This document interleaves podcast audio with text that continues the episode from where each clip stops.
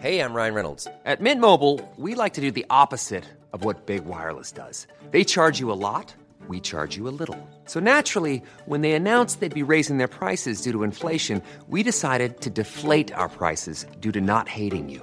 That's right. We're cutting the price of Mint Unlimited from $30 a month to just $15 a month. Give it a try at mintmobile.com slash switch. $45 upfront for three months plus taxes and fees. Promo rate for new customers for limited time. Unlimited more than 40 gigabytes per month. Slows. Full terms at mintmobile.com. C'est News, il est 6h15. Bienvenue à tous. Tout d'abord, le point info. Chana Lousteau. La guerre en Ukraine et cette information de la nuit. Volodymyr Zelensky a déclaré hier soir que son armée avait repris le contrôle de la ville stratégique d'Izium. Izium est une ville de l'Est ukrainien qui était jusqu'à présent aux mains des Russes. Cette région a subi plusieurs coupures d'électricité hier soir, un acte de représailles des Russes d'après Kiev. L'Écosse fait son dernier adieu à la reine. Le cercueil d'Élisabeth II sera exposé au public à la cathédrale Saint-Gilles pendant 24 heures. Une veillée est organisée ce soir en compagnie de la famille royale. Le cercueil s'envolera pour Londres demain, direction le palais de Buckingham. Le mont Saint-Michel entouré par les eaux. Regardez ces images, c'est magnifique. Le site a vécu ses plus grandes marées de l'année ce week-end. Alors exceptionnellement, le mont Saint-Michel est resté ouvert au public samedi soir pour que les visiteurs profitent de la vue. C'est magnifique, hein c'est la plus belle image de, la, de, cette, de cette matinale, Chana. Éric Zemmour, il a fait sa rentrée politique. On en parle. Il était hier à Vinon-sur-Verdon, dans le Var, pour conclure l'université d'été de son parti Reconquête. Éric Zemmour qui s'en est pris à la droite et aux, Républicains qui, selon lui, se dégonflent. Écoutez. Et la droite LR, euh, depuis 10 ans, depuis 15 ans, fait semblant de prendre des positions euh, euh, très à droite, très dures sur l'immigration et l'identité, et puis finalement, il se déballonne très vite. donc c'est comme la même, vous savez, il y a eu Jean-François Copé avant, souvenez-vous, qui faisait son numéro de cirque avec le pain au chocolat, et il y en a eu d'autres. à chaque fois, en fait, on s'aperçoit très vite, et les électeurs s'aperçoivent très vite, qu'il n'y a rien derrière. donc ça, continue, ça pour LR, c'est toujours la même chose. Voilà Eric Zemmour qui était hier soir sur CNews. L'émotion toujours vive, bien sûr. Ce matin en Grande-Bretagne et au-delà, des milliers de personnes continuent d'affluer devant le palais de Buckingham. Hein. Oui, alors quel dispositif de sécurité est prévu dans la capitale anglaise? On fait le point avec notre envoyé spécial, Florian Tardif. C'est un dispositif sans précédent qui est progressivement en train d'être installé ici dans la capitale. 10 000 policiers euh, seront déployés ces prochains jours afin euh, d'assurer la sécurité euh, de la population. Pour vous donner un ordre de grandeur, lors de l'organisation du plus grand événement ici à Londres, seuls 6 000 policiers sont déployés lors du carnaval de Notting Hill qui se déroule chaque année. Ça, c'est le premier point. Deuxième point, des barrières comme celle-ci ont été installées tout autour des principaux monuments de la capitale et des axes routiers où passera ces prochains jours le cercueil de la reine afin euh, de contenir la foule. Et euh, le dernier point, euh, lors des funérailles de la reine, lundi prochain, il y aura un dispositif spécial qui sera mis en place, notamment autour de Westminster Abbey, où se dérouleront les funérailles afin de protéger les membres de la famille royale et les différents chefs d'État et de gouvernement qui assisteront à ces funérailles. Voilà, et regardez ces images en direct de Buckingham Palace. Voilà, Buckingham Palace, filmé 24 heures sur 24 euh, en ce moment. La pénurie de certains aliments en France. Regardez, c'est publié ce matin chez nos confrères du Parisien. les taux de disponibilité de certains produits ont chuté ces derniers mois. Arrive en tête le taux de disponibilité de la moutarde qui a diminué de 21%.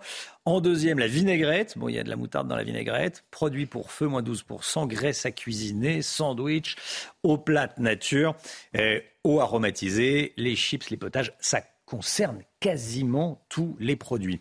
À propos de moutarde, numéro un sur euh, cette liste, elle se fait rare dans les rayons des supermarchés, Chana. Hein. oui, ça s'explique en partie par une mauvaise récolte des graines de moutarde au Canada, premier producteur mondial. Alors en France, la filière bourguignonne met les bouchées doubles pour augmenter euh, sa production. Les explications de Maxime Lavandier. La pénurie actuelle dans les rayons des supermarchés l'a cruellement rappelé. Grande consommatrice de moutarde, la France reste pourtant un petit producteur. Pour pallier ce problème, la Bourgogne, qui fournit 20% de la production mondiale de graines de moutarde, appelle ses cultivateurs à doubler leur production. On a euh, eu comme objectif de trouver 10 000 hectares. Euh, cet objectif a été atteint puisqu'aujourd'hui on est même à 11 000. Donc euh, Euh, par rapport à, l'année d'avant, c'est une commande. Enfin, on espère faire deux fois et demi plus de, graines qu'en 2021. Et pour motiver les cultivateurs, les moutardiers n'ont pas hésité à mettre la main dans le pot. La tonne de graines en 2021 était estimée à 900 euros. Elle passe à 1300 euros en 2022 et atteindra 2000 euros en 2023. Un record qui satisfait les cultivateurs comme les moutardiers. La pénurie va encore continuer quelques semaines ou quelques mois. Ça va s'améliorer la situation à partir du mois d'octobre parce que nous, industriels, allons pouvoir enfin euh, utiliser les graines de la récolte de Bourgogne 2022. Alors que la pénurie de moutarde devrait s'estomper à partir de 2023, son prix, lui, ne devrait pas baisser, répercuté par l'augmentation du coût énergétique. Ce matin, on parle une nouvelle fois de la chaleur. On a beaucoup parlé de la chaleur cet été avec des températures parfois exceptionnelles. Aujourd'hui, l'été va faire de la résistance. Alexandra Blanc avec nous. Euh, nouveau pic de chaleur. Hein. On ne parle pas de, canicule, c'est un pic de chaleur. C'est concentré sur aujourd'hui jusqu'à 38 degrés dans le sud-ouest. Oui, c'est vrai qu'on ne parle pas de canicule, on ne parle pas non plus de vague de chaleur. On parle donc d'un pic de chaleur prévu en cette journée de lundi avec des températures tout simplement exceptionnelles. regardez, cette chaleur va remonter de la péninsule ibérique et du Maghreb en cause une dépression qui s'est creusée au large du Portugal, l'ex-ouragan Daniel. Et donc, conséquence, les températures vont s'envoler 38 degrés en moyenne à Bordeaux, 37 degrés à Agen, 35-36 degrés entre Tarbes et Pau. Ces températures qui sont donc en moyenne 10 à 14 degrés au-dessus des normales de saison. C'est assez exceptionnel d'avoir donc aussi chaud à cette période de l'année. Rassurez-vous, ça ne va pas durer longtemps puisque dès ce soir, les premiers orages vont donc arriver avec ces températures qui vont gagner également les régions du Nord. On attend 27-28 degrés à Paris aujourd'hui et 30 degrés en Corse. Donc je vous le disais, retour des orages prévus à partir de ce soir. Et donc, conséquence, les températures vont de nouveau baisser. D'ailleurs, on prévoit a priori, d'après Météo France, le retour des gelées pour la fin de semaine prochaine. Est-ce que ça va apporter en, deux mots du sable du Sahara? Oui, exactement. Le sable du Sahara va également euh, remonter puisque dans un flux de sud, ce vent de sud a tendance à rapporter ce sable donc du Sahara. Et plutôt, ce sera plutôt le sud-ouest hein, qui devrait donc être concerné euh, par ce sable. Merci Alexandra. 6h20, restez bien avec nous. Est-ce que c'est étonnant? Tiens, record de production d'énergie solaire cet été en Europe. Bah oui, il a fait chaud, donc euh, les, panneaux photovoltaïques ont travaillé à plein régime. On va voir ça avec, euh, avec le Mick Guillot dans un instant. À tout de suite.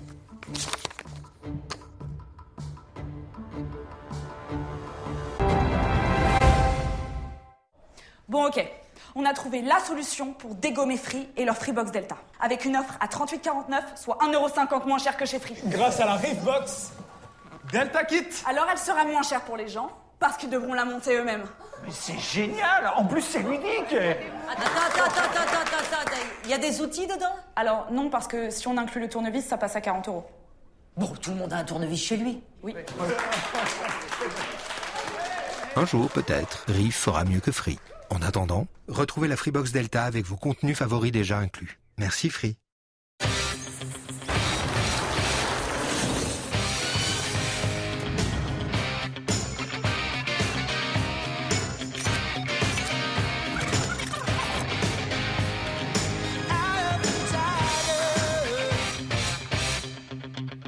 Optique 2000, on va se revoir. Et chez Audio 2000, nos experts en feront toujours plus pour votre audition. La production électrique des panneaux solaires en Europe a battu des records cet été et a évité l'achat de 29 milliards d'euros de gaz. Mais cet hiver, le Mick Guillaume, le photovoltaïque sera-t-il aussi performant? Expliquez-nous, dites-nous. Bah, sans doute un peu moins. Hein. Les rendements sont, évidemment moins importants l'hiver, même si 30% de, l'énergie, euh, enfin de la production des, panneaux solaires se fait euh, en hiver. Pour revenir à cet été, effectivement, on a battu un, record avec 12% de l'électricité de l'Union européenne euh, fournie par les panneaux euh, photovoltaïques selon euh, l'organisme Ember spécialisé dans l'énergie. C'est un niveau de production qu'on n'avait euh, jamais atteint jusqu'à présent. C'est 25% de plus que l'année dernière et c'est un niveau, vous le disiez, qui a permis d'éviter l'importation de 20 milliards de mètres cubes de gaz qui représente 29 millions d'euros d'économie. Les pays où le photovoltaïque représente la plus grosse part de la production d'électricité, eh ce sont les Pays-Bas avec 23% de l'énergie de l'électricité qui vient du soleil, alors que ce n'est pas le pays le plus ensoleillé, mais c'est aussi parce que les panneaux ont avant tout besoin de lumière, pas hmm. nécessairement de, soleil. Et c'est pour ça on disait qu'ils produisent aussi de l'électricité euh, en hiver. La France est un petit peu en retard dans ce classement. Seulement 7,7% de notre électricité est d'origine solaire, était d'origine solaire cet été contre 12% donc au niveau euh, européen. Il y a pourtant un vrai potentiel hein, pour les panneaux solaires en France. Selon l'ADEME, si on équipait de panneaux solaires les toitures inexploitées en France, on pourrait fournir l'équivalent des trois quarts de la consommation électrique du pays, sans compter que pour les particuliers, l'investissement peut être très rentable. L'autoconsommation de sa propre énergie permet de réduire de 20 à 40 sa facture d'électricité. Et s'il fallait euh, jusqu'à présent une dizaine d'années pour amortir l'installation de panneaux, désormais ça se fait en, 5 ans euh, environ. En décembre dernier, les deux tiers des Français qu'on interrogeait se disaient intéressés par euh, l'énergie solaire. Je pense qu'ils seraient aujourd'hui bien plus nombreux si on refaisait ce sondage.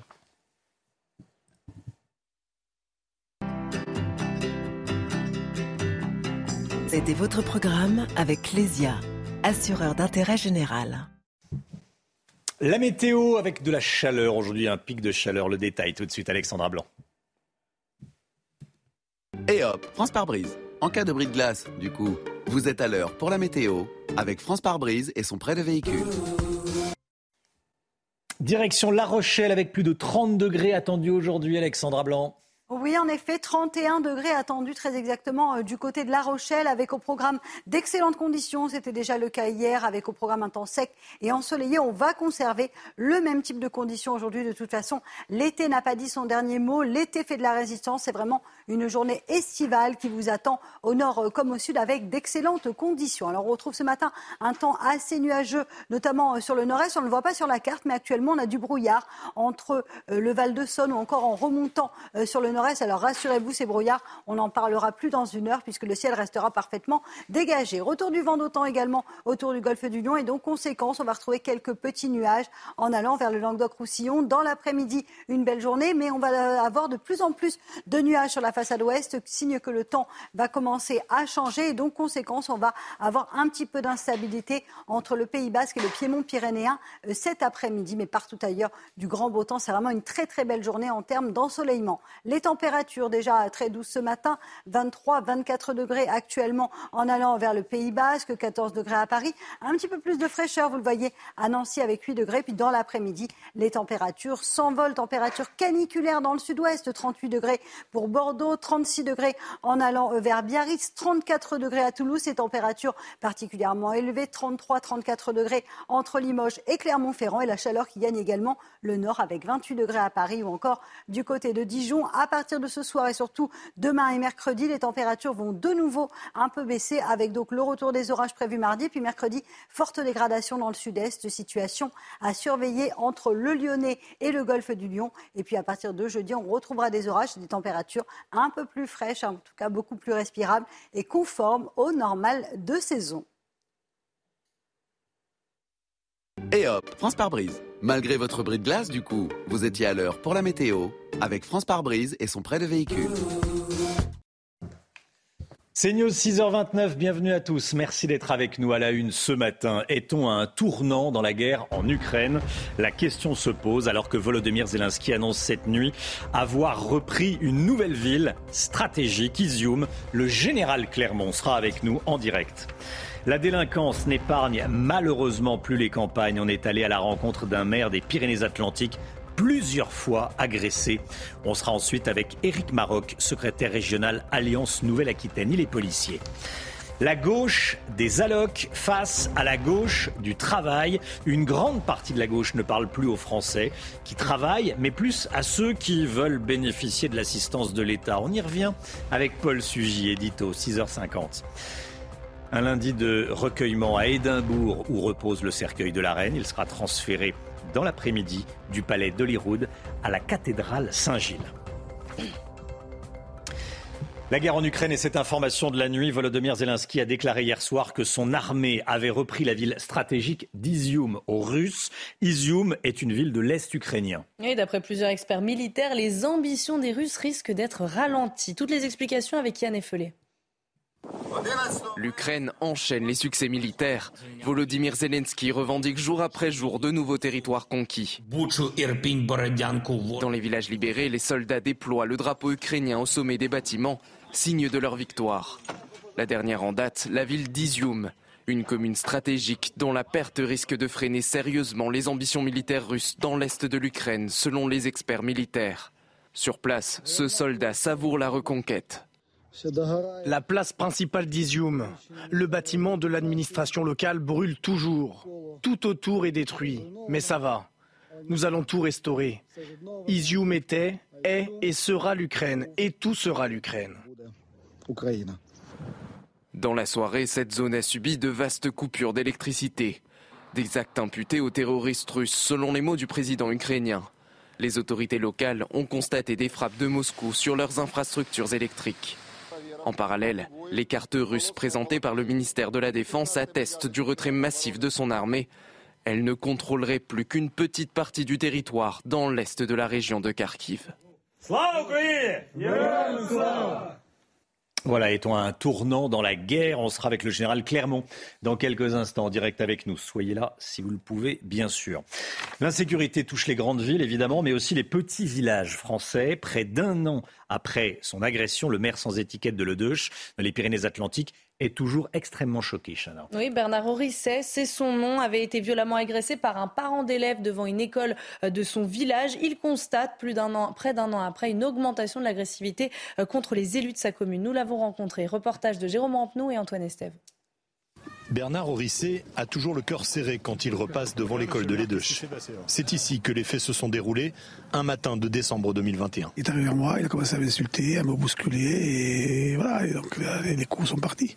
On ne pense pas que dans une commune comme nous, euh, en milieu rural, ça puisse arriver. Mécontent d'un signalement aux forces de l'ordre le visant pour des incivilités, un parent s'en prend au maire, en face des élèves, à l'entrée en classe. Bernard Orissé a le visage en sang, tout le monde est choqué par ce déchaînement de violence. Il se tournait vers les enfants et il leur disait euh, J'encule les, Français, les enfants de Français, et on va prendre le pouvoir. Et les enfants qui pleuraient dans le bus, quoi. Et on insulte vos, enfants, on insulte la, la, France quelque part, et devant une école. Dans cette commune de 1000 habitants des Pyrénées-Atlantiques, le maire intervient presque tous les jours pour des violences, des rodéos nocturnes ou des insultes. C'est tout le temps, c'est tout le temps de l'agressivité et de plus en plus. Euh, là, il y a une semaine, euh, une dame est venue à la mairie et avec une violence verbale. Euh, qu'on peut pas accepter, quoi. Donc ça l'est pris au secrétaire. Euh, donc je suis sorti de mon bureau et j'ai dit, euh, le patron ici c'est moi. S'il y a quelqu'un à s'en prendre, c'est à moi, c'est pour le secrétaire, quoi. Aujourd'hui, on arrive à un point où euh, les élus veulent plus y aller, quoi. Pour ces violences, l'agresseur du maire sera jugé dans quelques jours. Il encourt une peine de trois ans d'emprisonnement. Voilà, et on sera dans un instant avec Éric Maroc, secrétaire régional Alliance Nouvelle-Aquitaine. Il est euh, policier. Comme tous les matins, on vous consulte dans la matinale et ce matin, on vous pose cette question. Le député Les Républicains, Alexandre Vincendet, propose de créer un service citoyen de trois mois à effectuer entre ses 16 et ses 26 ans trois mois en quelque sorte offerts au pays. Hein. Oui, en clair, ceux qui n'effectueront pas euh, ce service ne pourront pas travailler dans la fonction publique, ne pourront pas bénéficier de certaines aides comme euh, le RSA, voire se verront retirer le droit de vote. Alors, est-ce que c'est une bonne ou une mauvaise idée? Eh bien, on vous a posé la question. Écoutez, c'est votre avis. Ça redonne euh, des valeurs aussi aux jeunes, des choses qui se perdent aujourd'hui. C'est pas mal pour les jeunes, ça remplace le service militaire d'avant. C'est une bonne idée, alors ça motivera les jeunes peut-être à, faire ça. C'est un droit fondamental, tout le monde a, le droit de voter. Il ne faut pas avoir des règles, entre guillemets, pour pouvoir... Euh, pouvoir euh, voter. Ça, ça va créer beaucoup plus de frustration qu'il y en a déjà. Du coup, pour moi, je pense que c'est pas du tout nécessaire. Voilà, Alexandre Vincent sera en direct avec nous à 7h10. L'école fait son dernier adieu, l'Écosse, pas l'école, l'Écosse évidemment, fait son dernier adieu à la reine. Le cercueil d'Élisabeth II va traverser la ville d'Édimbourg cet après-midi pour s'installer à la cathédrale Saint-Gilles il sera exposé pendant 24 heures au public avant d'être déplacé à Londres demain. Et regardez ces images euh, d'hier. Le cercueil de la reine a traversé 300 km de Balmoral à Holyrood. Des milliers de personnes étaient présentes euh, tout au long du parcours pour être euh, au chevet de la reine. Et de nombreux Britanniques se rendent également au château de Windsor. C'est là où sera inhumée la reine lundi prochain, aux côtés de son mari, le prince Philippe, de ses parents et de sa sœur. Elisabeth II se rendait régulièrement à Windsor depuis 2011. Les habitants avaient euh, l'habitude de la croiser. Alors depuis l'annonce de sa mort, eh bien c'est le déchirement. Reportage de Vincent Fandège et Thibault Marcheteau avec le récit d'Augustin Donadieu. C'est une véritable marée humaine. À une semaine de l'inhumation de la reine dans la chapelle du château de Windsor, chacun tente de combler l'attente à sa manière. Certains se recueillent et signent le livre d'or dans la paroisse, d'autres chantent en hommage à leur défunte majesté.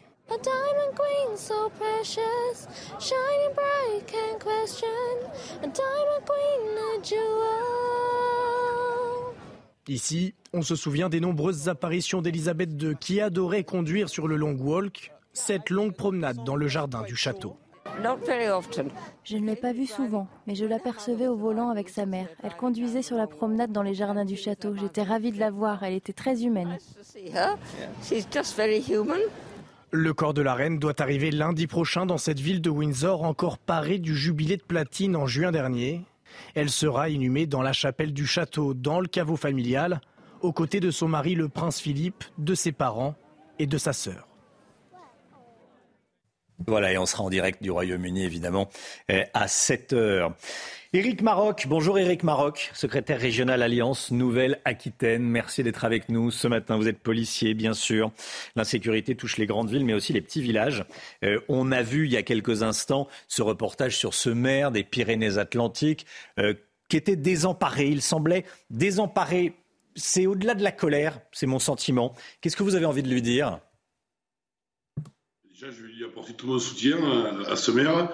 Et ensuite, euh, il faut faire confiance à la justice de notre pays et, espérant que, son agresseur sera, puni euh, d'une peine euh, exemplaire pour ne pas donner de signes de laxisme de la justice de notre pays et, surtout de, restaurer. l'État et, de, et, plébisciter ce maire et de le remettre dans ses fonctions pour qu'il reprenne sa confiance. Oui, parce que est-ce qu'il n'est pas là le problème? C'est que euh, les policiers ou les gendarmes, d'ailleurs, interpellent ce type d'individus agressifs qui respectent même pas un, maire d'une petite commune. Euh, mais après, ils sont libérés et on les recroise dans la rue, encore plus dans une petite commune. Oui, euh, c'est tout le problème de, hmm. la réponse pénale. Je ne vais pas commenter plus que ça, mais mais voilà, il y a un réel problème avec la réponse pénale dans notre pays, et, ça on le sait, et, Alliance Police Nationale, par la voix de Fabien Van l'a suffisamment dit et répété et répété. Euh, ce matin, on, parle de, Bordeaux. On se concentre sur la ville de Bordeaux, sur les problèmes d'insécurité dans la ville de Bordeaux. On était à Nantes la semaine dernière, Bordeaux cette semaine. Je voudrais vous montrer également cet extrait de notre reportage dans le quartier Saint-Paul à Bordeaux, que vous connaissez euh, probablement. C'est un quartier euh, à problème. Il y a beaucoup de trafiquants de crack, beaucoup de consommateurs de crack. C'est un sujet, un reportage d'Antoine Estève, correspondant de, CNews à Bordeaux, et qu'on diffuse dans tous les journaux de l'heure. Écoutez le témoignage de cette commerçante qui résume bien la situation. Ils rentrent dans les magasins. Moi, moi j'en ai ressorti un il n'y a pas longtemps. Ils rentrent, ils volent les choses, ils partent. Euh, vous les accoursez, ils, vous parlent très mal. Et euh, oui, ils sont violents, très violents ceux-là. Appel au secours de ces, euh, de ces commerçants. Ce quartier autrefois tranquille hein, est désormais gangréné par les trafiquants de drogue et les consommateurs.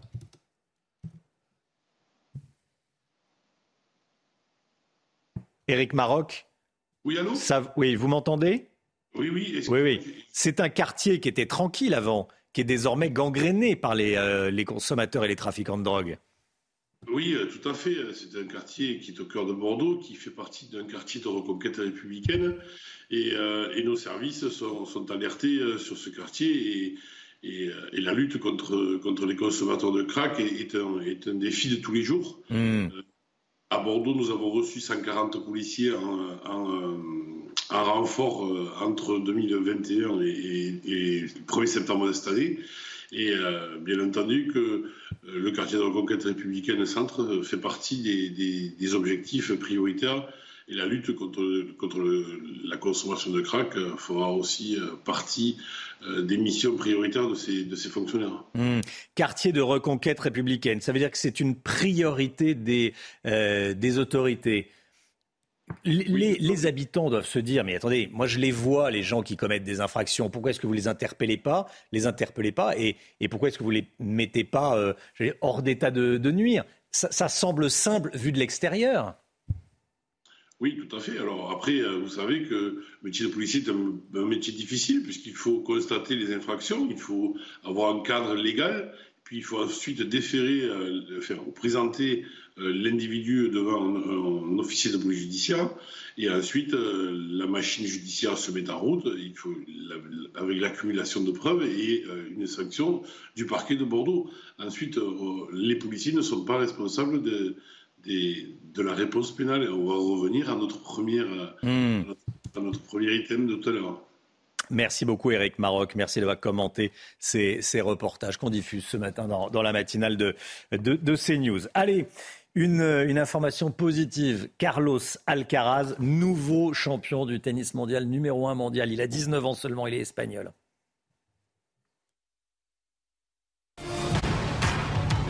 Regardez votre programme avec Sector, montre connectée pour hommes. Sector, no limits.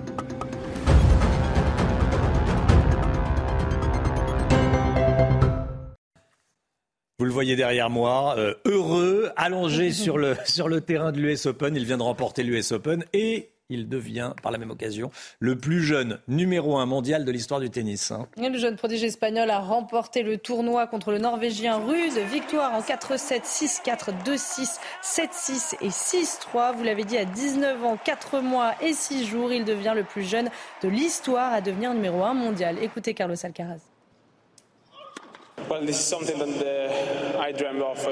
C'est quelque chose dont j'ai rêvé depuis que je suis enfant, d'être le premier de gagner un tournoi du Grand Chelem. Uh, j'ai énormément travaillé pour ça et c'est difficile d'en parler. Les émotions se bousculent.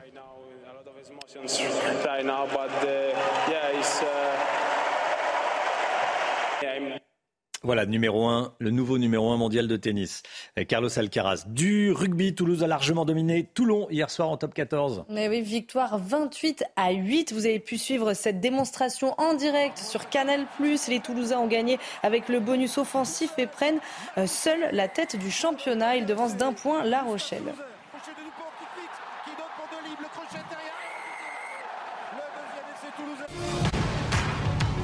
Vous avez regardé votre programme avec Sector, montre connectée pour hommes. Sector, no limits. L'armée ukrainienne progresse, l'armée russe recule. Est-on à un tournant de la guerre en Ukraine? On sera dans un instant avec le général Clermont en direct avec nous. Restez bien sur CNews, à tout de suite.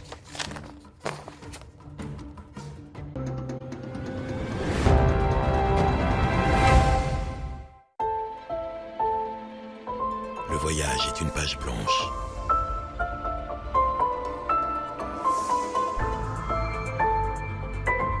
Sa beauté n'est pas de savoir jusqu'où vous irez, mais ce qui vous fait avancer. Nouvelle DS7, le raffinement pour seul guide. Découvrez Nouvelle DS7 dans votre DS Store. Prenez rendez-vous sur dsautomobile.fr.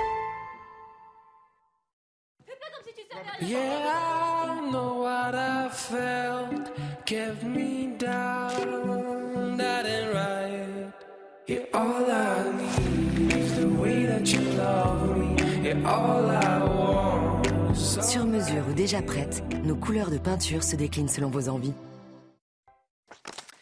C'est News, il est 7h moins le quart. Bienvenue à tous. Merci d'être avec nous. Tout de suite, le point faux, Chana Lousteau.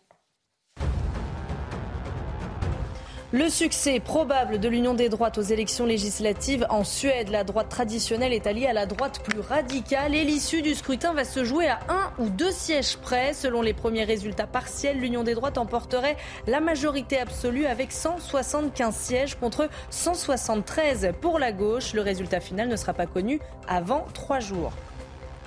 L'Écosse fait son dernier adieu à la reine. Le cercueil d'Elisabeth II sera exposé au public à la cathédrale Saint-Gilles pendant 24 heures. Une veillée est également organisée ce soir en compagnie de la famille royale. Le cercueil s'envolera pour Londres demain, direction le palais de Buckingham. Aujourd'hui, c'est le retour de la chaleur. L'été n'a pas dit son dernier mot. Il va faire très chaud, notamment dans le sud-ouest, avec près de 38 degrés. Certains records pourraient être battus. Nous serons en moyenne 10 à 14 degrés au-dessus des normales de saison. Un épisode de courte durée qui prendra fin avec l'arrivée des orages dès demain.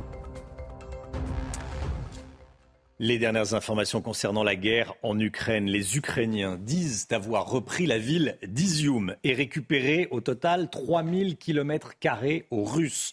à Kherson dans le sud et vers Kharkiv dans le nord-est. Comment euh, expliquer cette progression? On est en direct avec le général Clermont. Bonjour mon général, merci d'être avec nous euh, ce matin dans, la matinale. Qu'est-ce qui se passe? Euh, L'armée ukrainienne semble progresser rapidement. Je crois que c'est pas c'est pas elle semble progresser, c'est elle progresse rapidement. Hmm. La contre-offensive a été annoncée par le président Zelensky au début de l'été. ils ont commencé à la mettre en place en faisant des préparations de tirs d'artillerie sur la logistique russe. Et aujourd'hui, il lance une contre-offensive, une véritable contre-offensive euh, sur une armée russe qui semble dépassée pour euh, plusieurs raisons. Une raison est qu'il y a 2000 km de ligne de front à défendre et qu'ils attaquent sur trois points d'entrée. Un point au nord qui est à Kharkiv, un point euh, sur le Donbass qui est à Donetsk et un, et un point sur Kherson. Donc l'armée russe, qui est en, infériorité numérique, doit faire un choix. Elle doit choisir entre euh, se couper un bras, le bras gauche ou le bras droit.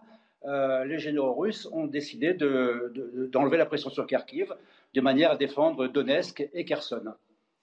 Quel rôle jouent les, armes occidentales fournies aux, Ukrainiens? Est-ce que ça, c'est un argument Est-ce que c'est très utile aux Ukrainiens? Est-ce que c'est pour cela qu'ils progressent plus rapidement? Ah, Je pense qu'il faut être tout à fait clair. Euh, sans l'aide militaire euh, des Occidentaux, les Ukrainiens auraient perdu la guerre depuis longtemps.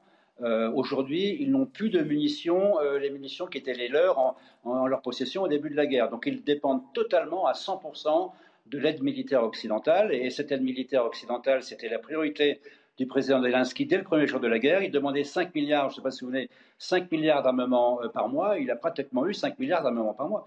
Donc euh, l'armement, tous les types d'armement arrivent, et c'est grâce à l'armement occidental, à la formation euh, des soldats ukrainiens par les armées occidentales, que l'armée ukrainienne est capable non seulement de résister à la pression de l'armée russe, mais également de lancer cette contre-offensive dans laquelle tous les équipements occidentaux sont utilisés et parmi eux, il y a des équipements extrêmement performants. Hmm.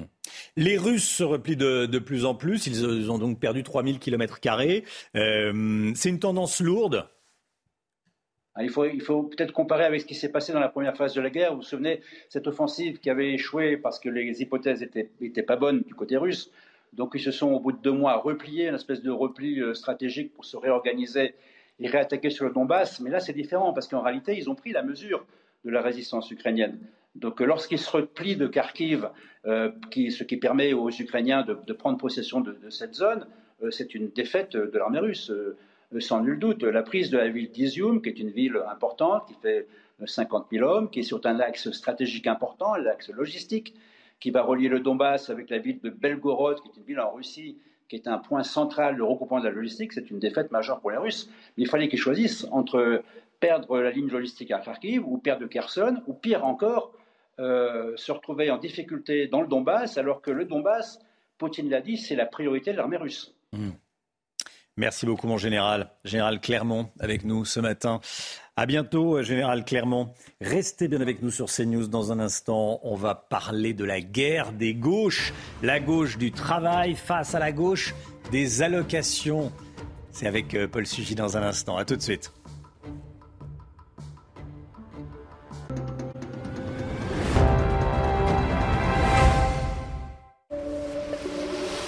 Complice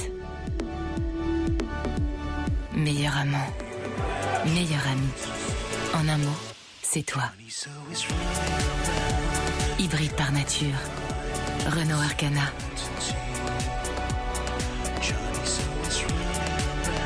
Renault Arcana E-Tech Hybride Fast Track, encore plus équipé et disponible sous 30 jours. À découvrir pendant les journées portes ouvertes du 15 au 19 septembre.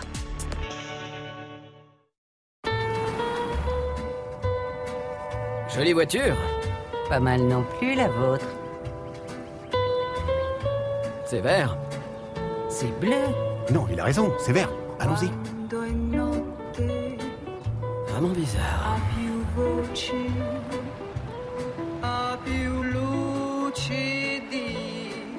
Nouvelle Fiat 500, des 139 euros par mois sans condition de reprise. Déjà plus de 80% de Fiat 500 vendus en électrique. Pourquoi pas vous La politique. On va revenir sur ce qu'a déclaré Fabien Roussel ce week-end. Il veut défendre une gauche du travail plutôt qu'une gauche des allocations. Il a jeté un froid à la fête de l'UMA. Ce week-end, Fabien Roussel a d'ailleurs été sèchement désavoué par Jean-Luc Mélenchon. Paul Sugy, c'est un vrai clivage que souligne le numéro un du Parti communiste français, ou c'est juste une petite phrase, j'allais dire, pour, euh, pour euh, attirer l'attention sur lui euh, bonne question, Romain. Ce qui est sûr, c'est qu'effectivement, c'est une phrase qui sert à attirer l'attention euh, et montrer aussi que Fabien Roussel est toujours en capacité d'imposer les thématiques qui sont discutées à gauche. Le risque était de sortir du jeu, euh, d'être relégué aux oubliettes de la NUP. C'est bien, il montre que c'est quand même lui qui fixe les thèmes et qui peut aussi impulser les polémiques. Après trois semaines de barbecue, on reprend un petit peu de Fabien Roussel. Alors après, est-ce que c'est un vrai clivage ou non? Là est la question. Ce qui est sûr, c'est que Fabien Roussel tient cette phrase pour montrer son opposition une mesure qui a été défendue par Jean-Luc Mélenchon et qui était dans le programme présidentiel de la France insoumise, qui serait l'idée d'une mesure de garantie d'emploi euh, subventionnée par l'État, c'est-à-dire le fait d'employer automatiquement et en dernier ressort les chômeurs de longue durée pour des postes notamment dans le domaine du social ou de la transition écologique et payés au SMIC. Et donc euh, Fabien Roussel faisait entendre que cette mesure-là n'était pas du tout dans ses priorités politiques, qui au contraire qui trouvait que c'était une forme euh, d'assistanat euh, qui lui déplaisait et qui voulait défendre. Donc c'est là qu'il a cette petite phrase, au contraire de cette gauche des allocs, une gauche du travail. Alors vrai clivage, euh, oui et non. C'est-à-dire qu'on voit bien que sur la mesure, effectivement, il y a débat et que Fabien Roussel veut montrer que lui, il défend un électorat de travailleurs, pas de chômeurs de longue durée en priorité ou de personnes qui vivent uniquement des aides de l'État. Et que donc par conséquent, il veut réhabiliter la valeur travail qui trouve piétinée par justement cette surenchère sur les mesures sociales financées par l'argent public et qui sont proposées chez certains de ses collègues. Maintenant, le clivage sur la question du travail, au fond, n'existe non plus pas réellement à gauche, au moins dans son histoire, dans la mesure où toutes les grandes percées de l'État social ont été permises euh, par la gauche et surtout par des coalitions de gauche. Et Fabien Roussel s'est vu rappeler tout au long du week-end que c'est justement grâce à l'appui du Parti communiste lors du Front populaire avec la SFIO, eh bien que les premières mesures qui ont euh, posé ce qui deviendrait le cadre de l'État-providence en France ont été votées. Donc en, en quelque sorte, il y a là-dessus plutôt consensus que clivage. Alors après, on pourra toujours discuter à gauche à la marge de savoir s'il fallait faire un peu plus un hmm. peu moins. La question est-ce qu'il faut descendre encore en dessous des 35 heures, etc. Mais il ne semblerait pas y avoir de véritable clivage. Et pourtant, on voit bien qu'il y a plusieurs lignes qui se dessinent. Alors la question, c'est plutôt de savoir est-ce que c'est Fabien Roussel qui clive ou est-ce que c'est pas la gauche qui, depuis quelque temps déjà, a abandonné justement ses fondamentaux? Mais euh, personne ne peut défendre euh, un modèle basé sur les allocations plutôt que sur le travail.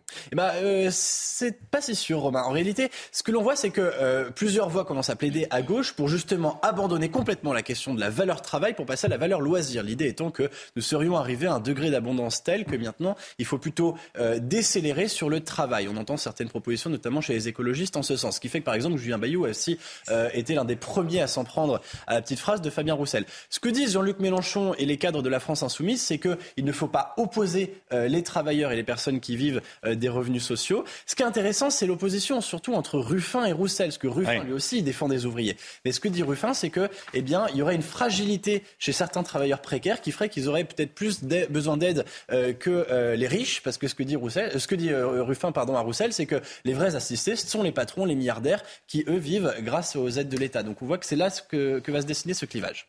Paul Tugy avec nous ce matin. Merci Paul. 8h15, Laurence Ferrari recevra Sébastien Chenu. Sébastien Chenu, invité de Laurence Ferrari ce matin dans la matinale. 6h58, le temps tout de suite, Alexandra Blanc. Et hop, France par brise. En cas de bris de glace, du coup, vous êtes à l'heure pour la météo avec France par brise et son prêt de véhicule.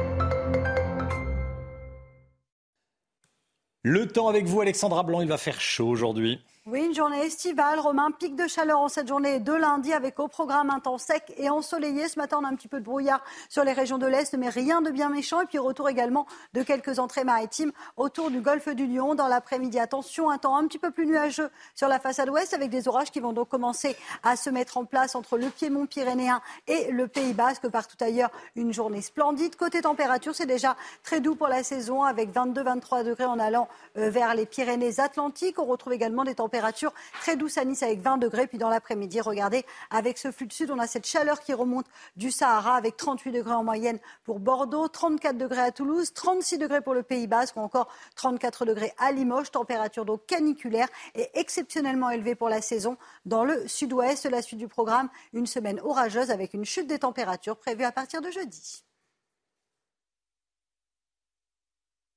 Et hop, France par brise. Malgré votre bris de glace, du coup, vous étiez à l'heure pour la météo avec France par brise et son prêt de véhicule. 6h59, bienvenue à tous. Merci d'être sur CNews à la une ce matin. Écoutez, l'appel au secours, il n'y a pas d'autre mot, des commerçants et des habitants d'un quartier de Bordeaux, des trafiquants et des consommateurs de crack leur font vivre un enfer. On est allé sur place. Un lundi de recueillement à Édimbourg où repose le cercueil de la reine. Il sera transféré dans l'après-midi du palais d'Hollywood à la cathédrale Saint-Gilles. On ira sur place également. L'économie, avec un record de production d'électricité solaire en Europe cet été. Le détail avec vous, Lomi Guillot. Carlos Alcaraz entre dans l'histoire. Le jeune espagnol, en remportant l'US Open, devient cette nuit, à 19 ans, le plus jeune numéro 1 mondial de tennis de l'histoire. Et puis bonne nouvelle, s'il ne vous reste plus beaucoup de points sur votre permis de conduire, le gouvernement devait, devrait assouplir la perte de points pour les petits excès de vitesse. Pierre Chasseret sera avec nous. Il n'y a pas que les habitants du nord de la capitale qui subissent le fléau du crack. À Bordeaux, les commerçants d'un quartier du centre-ville tirent la sonnette d'alarme. Le trafic du crack, les nuisances et les violences causées par les trafiquants et les consommateurs sont devenus insupportables. Voyez ce reportage signé Jérôme Rampenou et Antoine Estève. Le quartier Saint-Paul est au cœur du centre historique de Bordeaux. Dans ces ruelles commerçantes, les violences sont quotidiennes entre les riverains, les jeunes en quête d'une dose de crack et les dealers menaçants. Le quartier se dégrade très clairement, la propreté est un vrai problème, l'accessibilité du quartier et puis euh, l'ambiance fait peur. Et euh, il y a beaucoup moins de monde et toute une population peut-être euh, un peu plus fragile, âgée, ne vient plus dans le quartier. Dans le centre de Bordeaux, la galette de crack coûte entre 10 et 15 euros. Elle permet 4 ou 5 prises. Une drogue très bon marché qui attire de plus en plus de monde. Ils rentrent dans les magasins. Moi, moi j'en ai sorti un il n'y a pas longtemps. Ils rentrent, ils volent les choses et ils partent. Euh, vous les accoursez, ils, vous parlent très mal. Et euh, oui, ils sont violents, très violents ceux-là. D'après les commerçants, il n'y a pas assez de patrouilles de forces de l'ordre. Tous les commerçants ont très très peur aussi. Hein. Il y en a même qui me disent euh, il va falloir qu'on fasse les policiers, qu'on se défende. Alors là, quand j'entends ça, ça me fait peur quand même parce que ce sont des pères de famille, ce sont des gens qui ont des, boutiques ou des, des restaurants. Euh, je me dis, il ne faut pas quand même qu'ils prennent trop de risques, mais euh, on est prêt, ils sont prêts à en découdre. Les pouvoirs publics répondent au problème avec des renforts de policiers. 80 gardiens de la paix viennent d'arriver à Bordeaux à la rentrée. Les riverains du quartier Saint-Paul attendent maintenant des actions concrètes contre le trafic de drogue. Voilà, et on sera avec l'ancien maire de Bordeaux, Nicolas Florian, à 8h30. L'Écosse va faire son dernier adieu à la Russie. À, la Russie. L'Écosse va faire son dernier adieu à la reine aujourd'hui. Arrivé hier soir au palais de Holyrood, le cercueil d'Elisabeth II va traverser la ville d'Édimbourg cet après-midi pour s'installer au sein de la cathédrale Saint-Gilles. Il sera exposé pendant 24 heures au public avant d'être déplacé à Londres demain. On rejoint tout de suite nos envoyés spéciaux devant le palais de Holyrood, Régine Delfour et Charles Baget. Régine, dites-nous euh, quel est le programme de la journée d'aujourd'hui?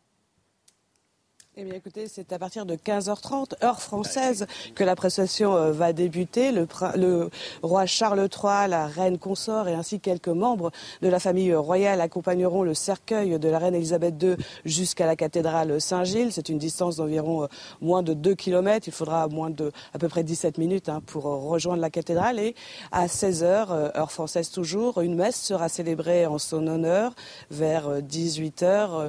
Toutes les personnes, le public, pour pourra se recueillir devant euh, la dépouille de la reine. On attend des euh, milliers de personnes puisqu'il y a beaucoup de gens qui ne pourront pas se rendre à Londres le 19 euh, septembre, le jour de ses funérailles.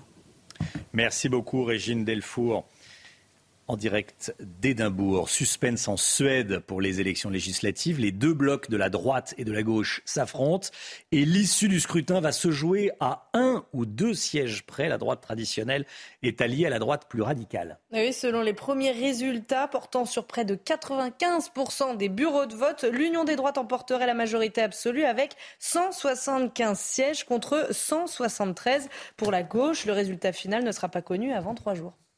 Allez, le sport, tout de suite en tennis. Carlos Alcaraz a fait coup double cette nuit à l'US Open.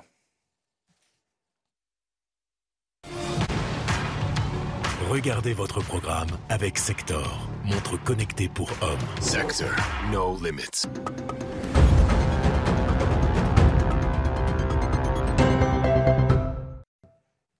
C'est le nouveau Nadal, Carlos Alcaraz, jeune prodige espagnol qui a remporté le tournoi de, à New York contre le Norvégien Rudd. Victoire en 4-7, 6-4, 2-6, 7-6, 6-3. Coup double, hein bah, Coup double, puisque vous l'avez Il remporte dit, le tournoi. À 19 ans, 4 mois et 6 jours, soyons précis, il devient le joueur le plus jeune de l'histoire à devenir numéro 1 mondial, évidemment. Il était super content. Écoutez Carlos Alcaraz. C'est quelque chose dont j'ai rêvé depuis que je suis enfant, d'être le premier, de gagner un tournoi du Grand Chelem.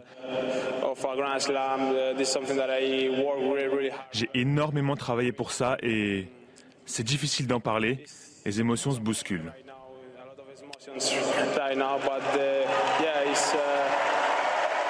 Voilà la nouvelle star du tennis mondial.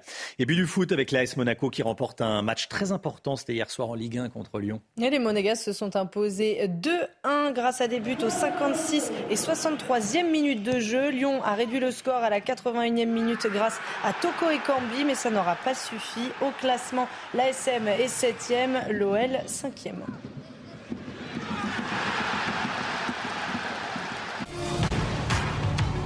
Vous avez regardé votre programme avec Sector, montre connectée pour hommes. Sector, no limits. CNews, il est 7h06. Merci d'être avec nous. Restez bien sûr CNews. Dans un instant, on sera en direct avec Alexandre Vincendet, député Les Républicains du Rhône. Il propose la création d'un service à la nation quasiment obligatoire pour, euh, pour les jeunes. Ceux qui ne le feront pas n'auront pas le droit de demander de l'aide à l'État après. Alexandre Vincendet qui est déjà connecté avec nous. Le détail à suivre. Restez bien avec nous sur CNews. A tout de suite.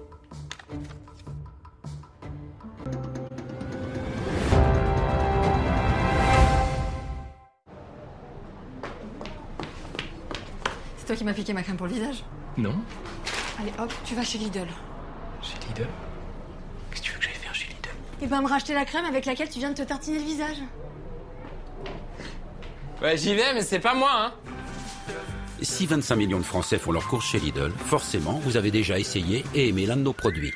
Pour retrouver un large choix de produits hygiène et beauté à prix Lidl, il suffit de choisir Lidl. Lidl, le vrai prix des bonnes choses. Entrez, monsieur, il reste de la place. Je vois. Franchement, Justine, tu vas être tellement bien dans ton nouvel appart là. C'est clair, on va se faire de belles soirées entre filles. hein. Grave. Au fait, qui s'est porté caution pour toi? Parce que moi, mes parents, ils peuvent pas m'aider, je galère un max. Je dois rester chez eux jusqu'à mes 60 ans, moi. Ah non, non, attends, c'est ma banque qui s'est portée caution. Ta banque? Oui, le crédit mutuel. Oui, le crédit mutuel. Au Crédit Mutuel, on se porte caution pour les jeunes qui louent un logement. Crédit Mutuel, une banque qui appartient à ses clients, ça change tout. 7h09, on est en direct avec Alexandre Vincendet, député Les Républicains du Rhône. Bonjour monsieur le député. Merci d'être avec nous ce matin sur CNews. Je voulais vous avoir ce matin parce que euh, pour que vous nous parliez de votre proposition de création d'un service euh, à la nation pour les jeunes de 16 à 26 ans. Vous en avez parlé euh, hier dans le journal du dimanche. La durée serait de trois mois. Ça ne serait pas obligatoire, mais les jeunes perdraient des droits s'ils ne l'effectuaient pas. C'est bien résumé, c'est votre projet? Oui, grosso modo, en fait, si vous voulez, cette idée de service à la nation, euh, elle est assez simple. C'est de dire que entre 16 et 26 ans, on doit pouvoir donner à son pays trois mois. Donc c'est grosso modo 12 semaines ou 500 heures. Et euh, à l'issue de ces trois mois, s'ils sont réalisés, eh bien, vous avez euh, en fait la garantie que votre pays soit là tout au long de votre vie. Le but, en fait, c'est d'arriver à on, parle souvent de la phrase refaire nation ou faire nation. Le but là, c'est de faire citoyen.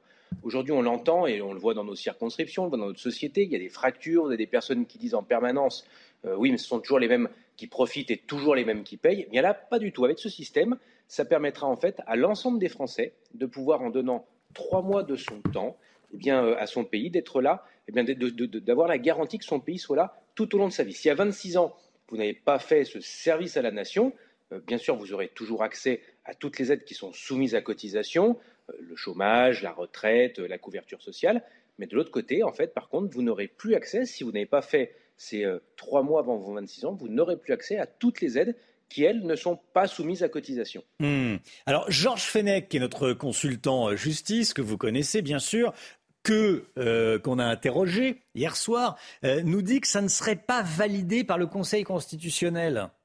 Bah, Notamment la partie sur le droit de vote. Parce que vous dites, bon, pas de, les, gens, les, jeunes qui, qui effectueraient pas ce service ne pourraient pas toucher le, RSA. Bon, euh, voire ne pourraient pas voter. Alors il dit que ça ne serait pas constitutionnel. C'était pour soumettre un petit peu au débat pour qu'on reparle de la notion de citoyenneté. Parce qu'en effet, si au bout de ces 26, enfin, à 26 ans, vous n'avez pas fait ces trois mois, vous n'avez bien sûr donc plus accès aux aides qui ne sont pas soumises à cotisation.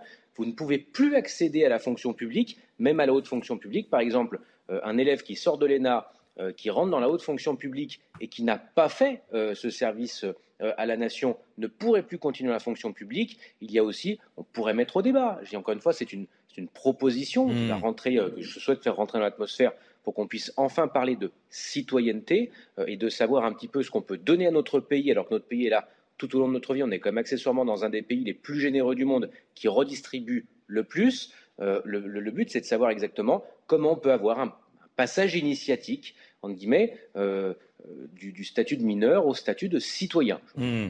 Qu'est-ce qui vous a amené à... Qu'est-ce qui vous a amené à faire cette proposition? Qu'est-ce que vous avez vu autour de vous euh, qui fait que vous êtes dit tiens je vais, je vais écrire cette tribune dans, le journal du dimanche et faire cette proposition? Écoutez, c'est assez simple.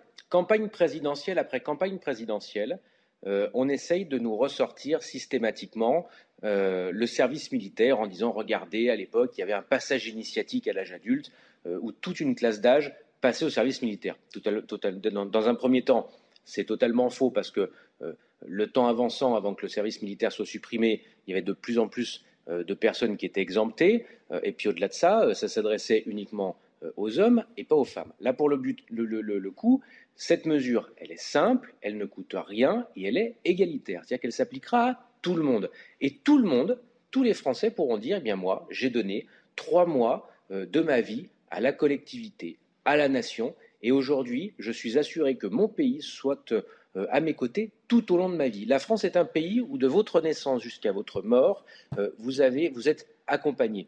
tout n'est toujours pas parfait, on aime bien dans notre pays se dire que la France est un pays qui laisse beaucoup de monde au bord du chemin. Regardons ce qui se passe ailleurs et on se rend compte que notre pays est un des plus généreux du monde. Au-delà de ça, vous regardez aussi euh, que ce passage à la citoyenneté, euh, ça peut être quelque chose qui existe chez nos voisins. Je, regarde, regardais par exemple ce qui peut se faire en Suisse, par exemple, euh, le service, il y a un service militaire ou civil qui doit se faire et qui est quasiment obligatoire. Si vous ne le faites pas, vous êtes taxé à vie en plus parce que vous ne l'avez pas fait, vous êtes sanctionné. Donc je pense que simplement, là, le but, c'est que, encore une fois, ça ne soit pas quelque chose de contraignant, c'est-à-dire que si vous ne faites pas à 26 ans votre service à la nation, il n'y a pas deux gendarmes comme avant qui venaient vous chercher pour vous emmener au service militaire, pas du tout. Vous n'êtes mmh. pas pris en main, vous n'avez pas fait preuve de responsabilité individuelle. Bah, à partir de là, vous faites un pari sur l'avenir. Et je pense qu'encore une fois, euh, ça permettra aussi à tout un chacun de se rendre compte de ce que c'est que de pouvoir donner un petit peu de son temps aux autres. C'est pas grand-chose, trois mois finalement, entre 10 et, entre 16 et 26 ans. Euh, vous, pouvez faire, euh, vous pouvez le faire de façon fractionnée. Quand vous êtes étudiant et que vous avez trois mois de vacances dans l'année pendant 3, 4, 5 ans, bon, eh ben, vous pouvez donner par exemple un mois par an pendant trois ans. Vous avez validé vos trois, vous avez validé vos trois mois. Merci beaucoup, monsieur le député. J'ajoute juste par ailleurs que par si euh, vous engagez dans une réserve citoyenne, ça peut être le cas dans une réserve euh, militaire ou une réserve de la gendarmerie nationale, bien évidemment, si à vos 26 ans, vous n'avez pas démissionné, le service à la nation est considéré comme acquis. Merci beaucoup Alexandre Vincent. Et ben voilà, votre euh, proposition qui se, qui se diffuse. Merci beaucoup monsieur le député. Bonne journée à vous. Merci à vous. Il est 7h15, le point info tout de suite.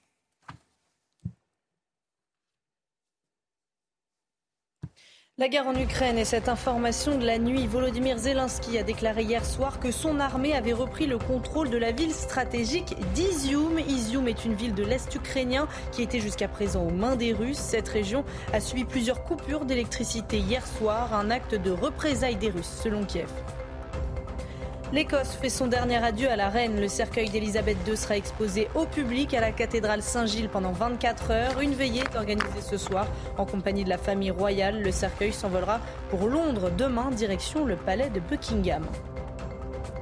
Le mont Saint-Michel entouré par les eaux. Regardez ces images, c'est magnifique. Ce week-end, le site a vécu ses plus grandes marées de l'année. Alors exceptionnellement, le mont Saint-Michel est resté ouvert au public samedi soir pour que les visiteurs profitent de la vue. C'est magnifique, hein c'est la plus belle image de la, de la, de la matinée.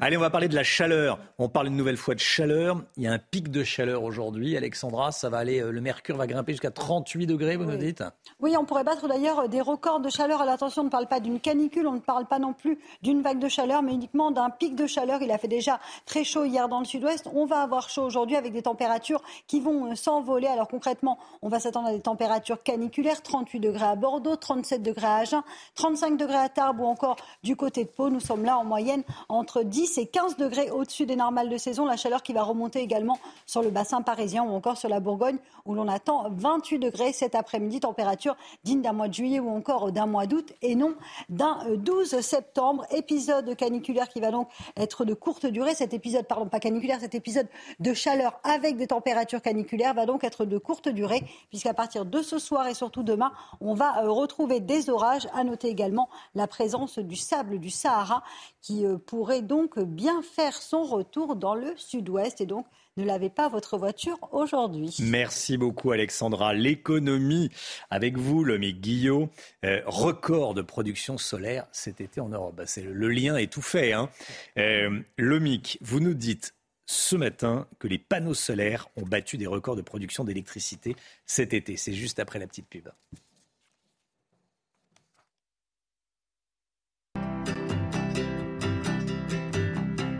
Votre programme avec Clésia, assureur d'intérêt général.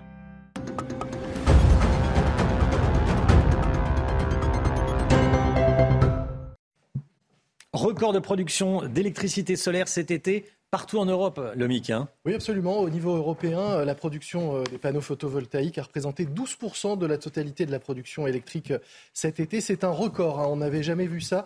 C'est 25% de plus qu'en 2021. Et ça a permis surtout d'économiser l'importation de 20 milliards de mètres cubes de gaz, soit 29 milliards d'euros d'économie.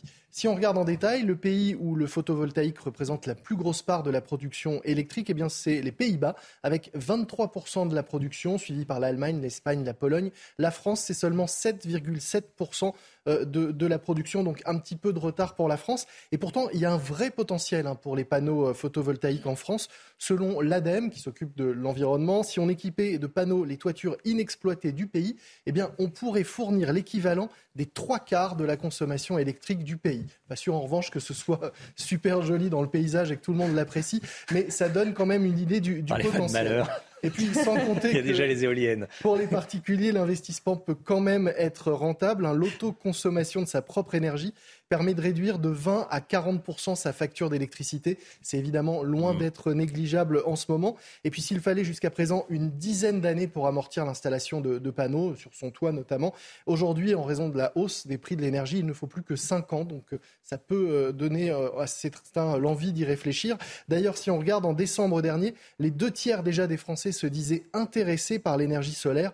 Ils seraient sans doute aujourd'hui beaucoup plus nombreux si on refaisait ce sondage.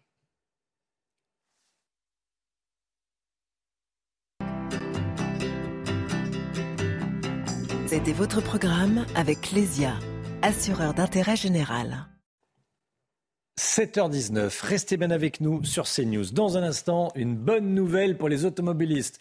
Mais donc, il faut, euh, faut jouer au loto aujourd'hui. Vous avez une bonne nouvelle pour les automobilistes C'est rare. C'est pas tous les jours, C'est pas tous les jours. C'est avec Pierre Chasseret, évidemment, dans, euh, dans quelques instants. Bon réveil à tous, belle journée. À tout de suite.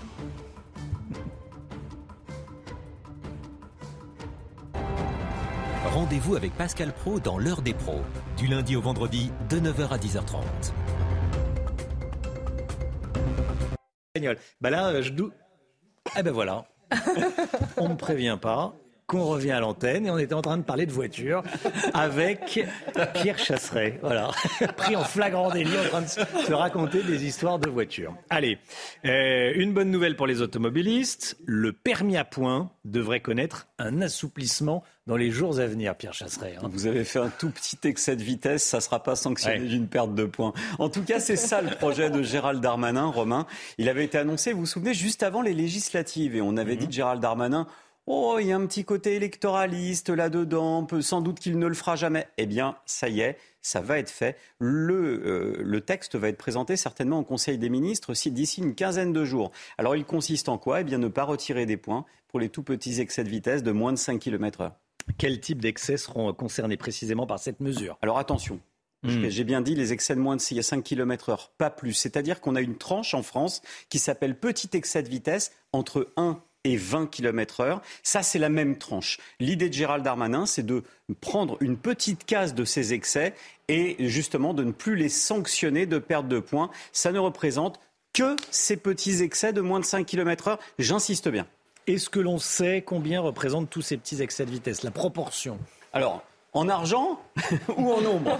C'est pas la même chose. En argent, c'est simple, c'est 7 millions d'euros qui sont euh, générés directement à l'État par ces tout petits excès de vitesse euh, annuels. Bon, maintenant...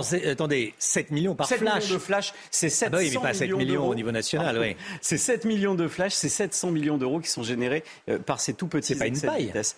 C'est une sacrée manne financière. Cependant, il représente, et on le comprend mieux, 58% des excès de vitesse constatés. Maintenant, on va continuer à payer l'amende, qui sera toujours de 135 euros ou de 68 euros, selon que vous êtes flashé en ville. Et fait... Oui, d'accord, oui. On continue à payer. Mais vous ne perdez pas le point. D'accord. C'est déjà un premier pas. C'est un hmm. premier pas, même si évidemment les radars sont souvent taxés de tirelire, de pompe à fric. C'est les mots qu'on entend. Si l'État avait voulu vraiment jouer sur ce côté-là, il aurait fallu supprimer l'amende ou la minimiser. En tout hmm. cas, c'est déjà ça de prix pour les automobilistes. Je rappelle quand même que les petits excès entre 0 et 20... C'est à partir de quand, Pierre? Alors, d'ici une quinzaine de jours, présenté en Conseil de ministres, hmm. et ensuite, l'adoption pourrait être très rapide, puisqu'on va devoir passer par une voie réglementaire. Pas besoin de débat parlementaire. Donc, le ministre de l'Intérieur va pouvoir mettre ça en place rapidement. Je rappelle quand même, à tout hasard, les excès de vitesse entre 1 et 20 km heure, ce qu'on appelle les petits. C'est 95% des excès de vitesse en France. Ça veut dire quoi? Ça veut dire que les grands excès de vitesse en France ont quasiment disparu de nos routes. Et ça, c'est quand même la bonne nouvelle. C'est vrai qu'on les voit moins, les fous du volant. Il y en a, mais beaucoup moins qu'avant. Ouais, heureusement. Donc l'effort a été fait. Peut-être que hmm. c'est le bon moment, et Gérald Darmanin a raison, de lâcher un petit geste envers les automobilistes et de regarder ce qui se passe. Si les accidents continuent à baisser, eh bien dans ce cas-là, on pourra continuer à donner aux automobilistes. Pierre Chasseret, tous les matins dans la matinale. Merci beaucoup Pierre. Le temps, Alexandra Blanc. Et hop, France par brise. En cas de bris de glace, du coup, vous êtes à l'heure pour la météo avec France par brise et son prêt de véhicule.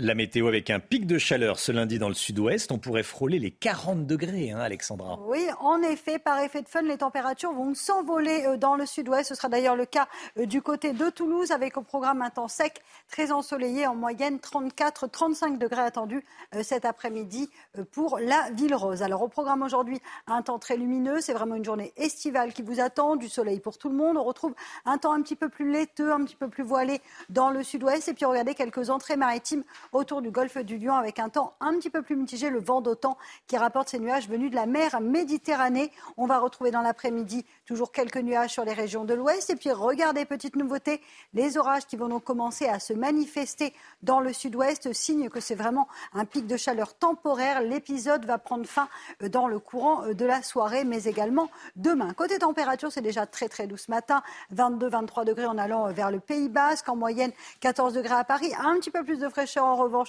entre Strasbourg et Nancy. Et puis dans l'après-midi, les températures s'envolent. Température caniculaire dans le sud-ouest, 38 degrés en moyenne euh, pour le Bordelais, 34-35 degrés en allant vers le Pays Basque, localement 34 degrés à Toulouse ou encore du côté de Limoges. Et puis cette chaleur qui gagne également les régions euh, du nord avec 28 degrés à Dijon, 28 degrés également à Paris ou encore 25 degrés à Lille. On est en moyenne 10 degrés au-dessus des normales de saison. La suite du programme demain et mercredi, deux journées très orageuse avec une forte dégradation, surtout mercredi autour du golfe du Lion. Et hop, France par brise. Malgré votre bris de glace, du coup, vous étiez à l'heure pour la météo avec France par brise et son prêt de véhicule. Bientôt 7h30. Merci d'être avec nous. Merci d'avoir choisi CNews pour démarrer cette journée. À la une ce matin, est-on à un tournant dans la guerre en Ukraine? La question se pose alors que Volodymyr Zelensky, le président ukrainien, annonce cette nuit avoir repris une nouvelle ville stratégique. Vous entendrez le général Clermont. La délinquance n'épargne malheureusement plus les campagnes. On est allé à la rencontre d'un maire des Pyrénées-Atlantiques plusieurs fois agressé. Témoignage ce matin. La gauche des allocs face à la gauche du travail. Une grande partie de la gauche ne parle plus aux Français qui travaillent, mais plus à ceux qui veulent bénéficier de l'assistance de l'État. On y revient avec Paul Sugy dans l'édito à 7h50. A tout de suite, Paul. Un lundi de recueillement à Édimbourg où repose le cercueil de la reine. Il sera transféré dans l'après-midi du palais d'Holyrood à la cathédrale Saint-Gilles. La guerre en Ukraine et cette information de la nuit, Volodymyr Zelensky a déclaré hier soir que son armée avait repris la ville stratégique d'Izium. Il l'avait repris aux Russes, bien sûr. Izium, une ville de l'Est ukrainien, du Nord-Est. Hein. Et d'après plusieurs experts militaires, les ambitions des Russes risquent d'être ralenties. Toutes les explications avec Yann Effelé. L'Ukraine enchaîne les succès militaires. C'est ce que revendique jour après jour Volodymyr Zelensky. Dans les villages libérés, les soldats déploient le drapeau ukrainien au sommet des bâtiments, signe de leur victoire. La dernière en date, la ville d'Izium, une commune stratégique dont la perte risque de freiner sérieusement les ambitions militaires russes dans l'est de l'Ukraine, selon les experts militaires. Sur place, ce soldat savoure la reconquête. La place principale d'Izium, le bâtiment de l'administration locale brûle toujours. Autour, tout est détruit, mais ça va. Nous allons tout restaurer. Izium était, est et sera l'Ukraine, et tout sera l'Ukraine. Dans la soirée, cette zone a subi de vastes coupures d'électricité. Des actes imputés aux terroristes russes, selon les mots du président ukrainien. Les autorités locales ont constaté des frappes de Moscou sur leurs infrastructures électriques. En parallèle, les cartes russes présentées par le ministère de la Défense attestent du retrait massif de son armée elle ne contrôlerait plus qu'une petite partie du territoire dans l'est de la région de Kharkiv. Le général Clermont était en direct avec nous dans le journal de, 6h30. Selon lui, les, Russes doivent faire des choix décisifs dans la suite de la guerre. Écoutez. L'armée russe, qui est en, en, infériorité numérique, doit faire un choix. Elle doit choisir entre se couper un bras, le bras gauche ou le bras droit, euh, les généraux russes ont décidé d'enlever la pression sur Kharkiv de manière à défendre Donetsk et Kherson. Euh, c'est une défaite de l'armée russe, euh, sans nul doute. La prise de la ville d'Izium, qui est une ville importante, qui fait 50 000 hommes, qui est sur un axe stratégique important, l'axe logistique, qui va relier le Donbass avec la ville de Belgorod, qui est une ville en Russie, qui est un point central de regroupement de la logistique, c'est une défaite majeure pour les Russes. L'insécurité, elle touche les grandes villes, on en parle souvent, mais aussi les petits villages français. Près d'un an après son agression, le maire sans étiquette de Ledeuche, c'est dans les Pyrénées-Atlantiques, est toujours extrêmement choqué. Hein. Et Bernard Orisset, c'est son nom, avait été violemment agressé par un parent d'élève devant une école euh, de son village. Il constate aujourd'hui une augmentation de l'agressivité contre les élus de sa commune. Le reportage d'Antoine Estève et Jérôme Rampon qui l'ont rencontré. Bernard Orisset a toujours le cœur serré quand il repasse devant l'école de l'Edeuche. C'est ici que les faits se sont déroulés un matin de décembre 2021. Il est arrivé vers moi, il a commencé à m'insulter, à me bousculer et voilà, donc les coups sont partis. On ne pense pas que dans une commune comme nous, euh, en milieu rural, ça puisse arriver. Mécontent d'un signalement aux forces de l'ordre le visant pour des incivilités, un parent s'en prend au maire, en face des élèves, à l'entrée en classe. Bernard Orisset a le visage en sang tout le monde est choqué par ce déchaînement de violence. Il se tournait vers les enfants et leur disait euh, J'encule les, Français, les enfants de Français, et on va prendre le pouvoir. Et les enfants qui pleuraient dans le bus. Quoi. on insulte vos, enfants, on insulte la, France quelque part, et devant une école. Dans cette commune de 1000 habitants des Pyrénées-Atlantiques, le maire intervient presque tous les jours pour des violences, des rodéos nocturnes ou des insultes. C'est tout le temps, c'est tout le temps de l'agressivité et de plus en plus. Euh, là, il y a une semaine, euh, une dame est venue à la mairie et, une violence verbale. Euh, qu'on peut pas accepter, quoi. Donc ça est pris au secrétaire. Euh, donc je suis sorti de mon bureau j'ai dit, euh, le patron ici c'est moi. S'il y a quelqu'un à s'en prendre, c'est à moi, c'est pour le secrétaire. Aujourd'hui, on arrive à un point où euh, les élus veulent plus y aller. Pour ces violences, l'agresseur du maire sera jugé dans quelques jours. Il encourt une peine de trois ans d'emprisonnement. Et comme tous les matins, on vous consulte, on vous donne la parole dans la matinale. Ce matin, on vous pose cette question. Le député Les Républicains Alexandre Vincendet propose de créer un service citoyen de trois mois à effectuer entre ses 16 ans et ses 26 ans. Trois mois en quelque sorte offerts au pays. En clair, ceux qui n'effectueront pas ce service ne pourront pas travailler dans la fonction publique, ne pourront pas bénéficier de certaines aides comme le RSA, voire se verront retirer le droit de vote. Alors est-ce que c'est une bonne ou une mauvaise idée? Écoutez vos réponses, c'est votre avis. Ça redonne euh, des valeurs aussi aux jeunes, des choses qui se perdent aujourd'hui. C'est pas mal pour les jeunes, ça remplace le service militaire d'avant. C'est une bonne idée, alors ça motivera les jeunes peut-être à, faire ça. C'est un droit fondamental, tout le monde a, le droit de voter. Il ne faut pas avoir des règles, entre guillemets, pour euh, pouvoir... Euh, pouvoir voter. Ça, ça va créer beaucoup plus de frustration qu'il y en a déjà. Du coup, pour moi, je pense que c'est pas du tout nécessaire. Quatre jours après le décès de la reine, l'émotion est toujours vive, bien sûr, en Grande-Bretagne. À Londres, devant le palais de Buckingham, il faut parfois attendre plus d'une heure pour accéder aux grilles et déposer un bouquet de fleurs. Hein. les images sont en direct. des milliers de personnes continuent d'affluer pour rendre hommage à leur souveraine. Reportage de nos envoyés spéciaux Florian Tardif et Antoine Estève avec le récit de Sandra Chambaud.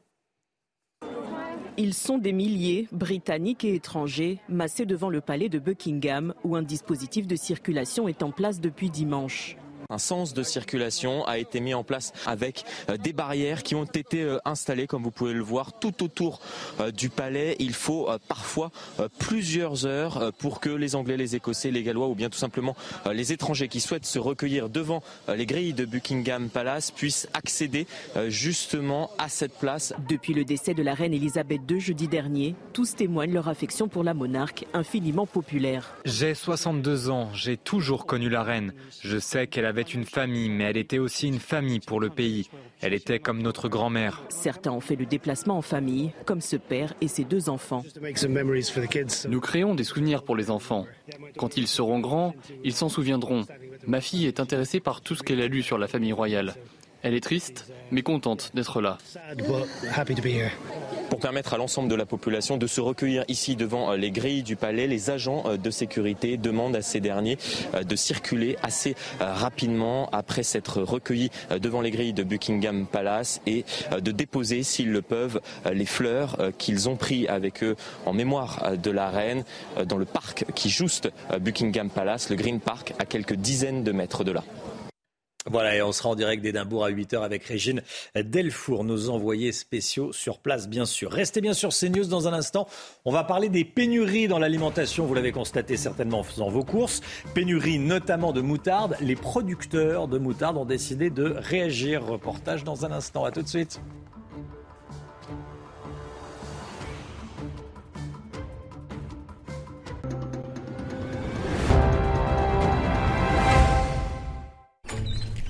Il se peut qu'un médecin doive accéder à vos vaccinations, vos allergies ou à une quelconque information concernant votre santé. Voilà pourquoi, en cas d'urgence, Mon Espace Santé permet à un professionnel de santé de consulter votre dossier médical. Mon Espace Santé, vous avez la main sur votre santé. 8h moins 20, merci d'être avec nous. Éric Zemmour, il a fait sa rentrée politique hier. Il était à Vinon-sur-Verdon, c'est dans le Var, pour conclure l'université d'été de son parti Reconquête, Chana. Éric Zemmour qui s'en est pris à la droite et aux Républicains qui, selon lui, se dégonflent. Écoutez, il était hier soir en direct sur CNews. La droite LR, euh, depuis 10 ans, depuis 15 ans, fait semblant euh, de prendre des positions euh, euh, très à droite, très dures sur l'immigration et l'identité, et puis finalement, il se déballonne très vite. donc c'est comme la même, vous savez, il y a eu Jean-François Copé avant, souvenez-vous, qui faisait son numéro de cirque avec le pain au chocolat, et il y en a eu d'autres. à chaque fois, en fait, on s'aperçoit très vite, et les électeurs s'aperçoivent très vite, qu'il n'y a rien derrière. donc ça, continue, ça pour LR, c'est toujours la même chose. Voilà pour la politique et cette déclaration d'Éric Zemmour hier. La pénurie de certains aliments en France. Regardez cette information publiée ce matin par nos confrères du, Parisien. Les taux de disponibilité de certains produits ont chuté ces derniers mois. Arrive en tête le taux de disponibilité de la moutarde. Moins 21%, moins 14% pour la vinaigrette. Bon, il faut de la moutarde pour faire la vinaigrette, moins 12% pour les produits pour feu, la graisse à cuisiner moins 11%, euh, jusqu'à moins 6% pour les eaux aromatisées, les chips, l'eau gazeuse. Bref, quasiment tous les rayons sont concernés. Pour ce qui est de la moutarde, justement, elle se fait rare dans les rayons des supermarchés. On s'en aperçoit quand on fait ses courses, Chana. Hein. Et oui, ça s'explique en partie par une mauvaise récolte des graines de moutarde au Canada, premier producteur mondial. Alors en France, la filière bourguignonne met les bouchées doubles pour augmenter euh, sa production. Les explications de Maxime Lavandier. La pénurie actuelle dans les rayons des supermarchés l'a cruellement rappelé. Grande consommatrice de moutarde, la France reste pourtant un petit producteur. Pour pallier ce problème, la Bourgogne, qui fournit 20% de la production mondiale de graines de moutarde, appelle ses cultivateurs à doubler leur production. On a euh, eu comme objectif de trouver 10 000 hectares. Euh, cet objectif a été atteint puisqu'aujourd'hui on est même à 11 000. Donc euh, par rapport à, l'année d'avant, c'est une commande. Enfin, on espère faire deux fois et demi plus de, graines qu'en 2021. Et pour motiver les cultivateurs, les moutardiers n'ont pas hésité à mettre la main dans le pot. La tonne de graines en 2021 était estimée à 900 euros. Elle passe à 1300 euros en 2022 et atteindra 2000 euros en 2023. Un record qui satisfait les cultivateurs comme les moutardiers. La pénurie va encore continuer quelques semaines ou quelques mois. Ça va s'améliorer la situation à partir du mois d'octobre parce que nous, industriels, allons pouvoir enfin euh, utiliser les graines de la récolte de Bourgogne 2022. Alors que la pénurie de moutarde devrait s'estomper à partir de 2023, son prix, lui, ne devrait pas baisser, répercuté par l'augmentation du coût énergétique. Voilà la, moutarde, ça donnait presque faim. Hein. On parlait de, déjeuner. Qu'est-ce que c'est bon la moutarde avec euh, euh, vous étiez taquin, Pierre Chasseret, vous étiez avec une, bonne côte de bœuf au barbecue. Exactement, mais vous savez, moi j'ai une voiture, je roule en SUV et j'aime bien la, côte de bœuf avec une bonne moutarde française aussi. Allez, 8h moins le quart, le point info tout de suite, Chanel Housteau. Le succès probable de l'union des droites aux élections législatives en Suède, la droite traditionnelle est alliée à la droite plus radicale et l'issue du scrutin va se jouer à un ou deux sièges près. Selon les premiers résultats partiels, l'union des droites emporterait la majorité absolue avec 175 sièges contre 173 pour la gauche. Le résultat final ne sera pas connu avant trois jours. Aujourd'hui, c'est le retour de la chaleur. L'été n'a pas dit son dernier mot. Il va faire très chaud, notamment dans le sud-ouest, avec près de 38 degrés. Certains records pourraient être battus. Nous serons en moyenne 10 à 14 degrés au-dessus des normales de saison. Un épisode de courte durée qui prendra fin avec l'arrivée des orages dès demain. Et puis en tennis, Carlos Alcaraz a fait coup double cette nuit à l'US Open. Le jeune prodige espagnol a remporté euh, le tournoi contre le Norvégien Rude. Victoire en 4-7, 6-4, 2-6, 7-6, 6-3. À 19 ans, 4 mois et 6 jours, il devient le joueur le plus jeune de l'histoire à devenir numéro 1 mondial. Lomique Guillot avec nous. Cet hiver, il va peut-être falloir procéder à des délestages, à des coupures de courant aux heures de forte consommation. Mais la question du moment, c'est à qui va-t-il falloir couper l'électricité en priorité Les entreprises ou les particuliers? C'est juste après la petite pub.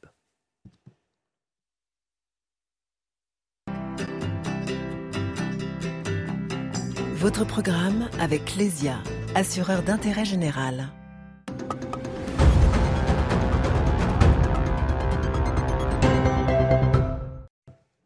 Délestage en priorité pour qui? Pour les entreprises ou les particuliers, l'homme Guillaume Bien, Romain, ça fait l'objet de, discussions en ce moment hein, entre euh, le gouvernement, les préfectures, les entreprises, Enedis et RTE le réseau de transport de l'électricité. Il s'agit euh, tout d'abord d'établir la liste des clients qu'il ne faut surtout pas couper. Les hôpitaux, bien sûr, mais aussi les services de sécurité, certaines industries lourdes, les infrastructures type euh, transport, hein, les feux rouges notamment, et puis les relais de téléphone, euh, par exemple. Parce que, on le redoute de plus en plus, il y a de vrais risques de coupure cet hiver si la météo est plus rude que prévu, si tous les réacteurs de nos centrales ne sont pas remis en service. Et si les Français ne jouent pas massivement le jeu de la sobriété, alors il faudra couper.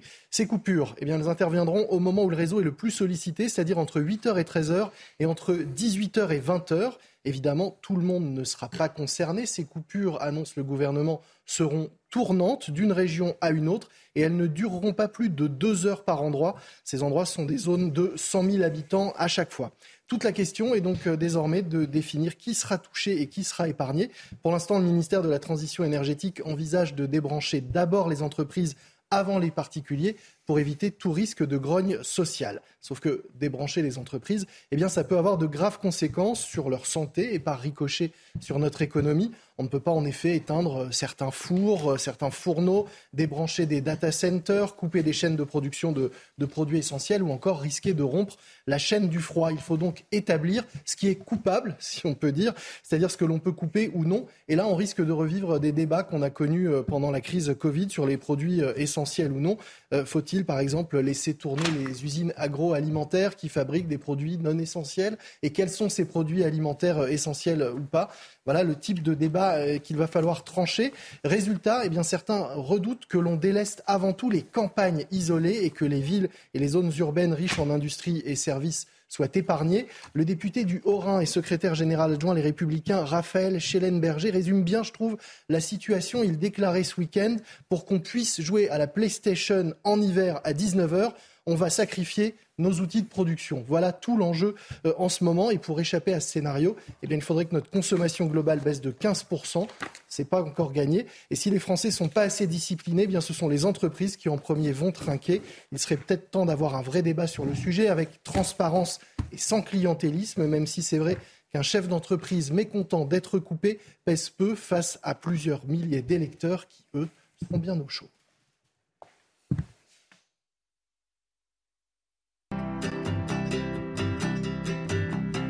C'était votre programme avec Clésia, assureur d'intérêt général. CNews, il est 7h48. Merci d'être avec nous. Merci d'avoir choisi CNews. Dans un instant, on va parler de la gauche, des allocs. Cette gauche qui défend les allocs plutôt que le travail. Guerre à gauche, cette gauche qui défend les allocs. On en parle avec Paul Sugy. À tout de suite.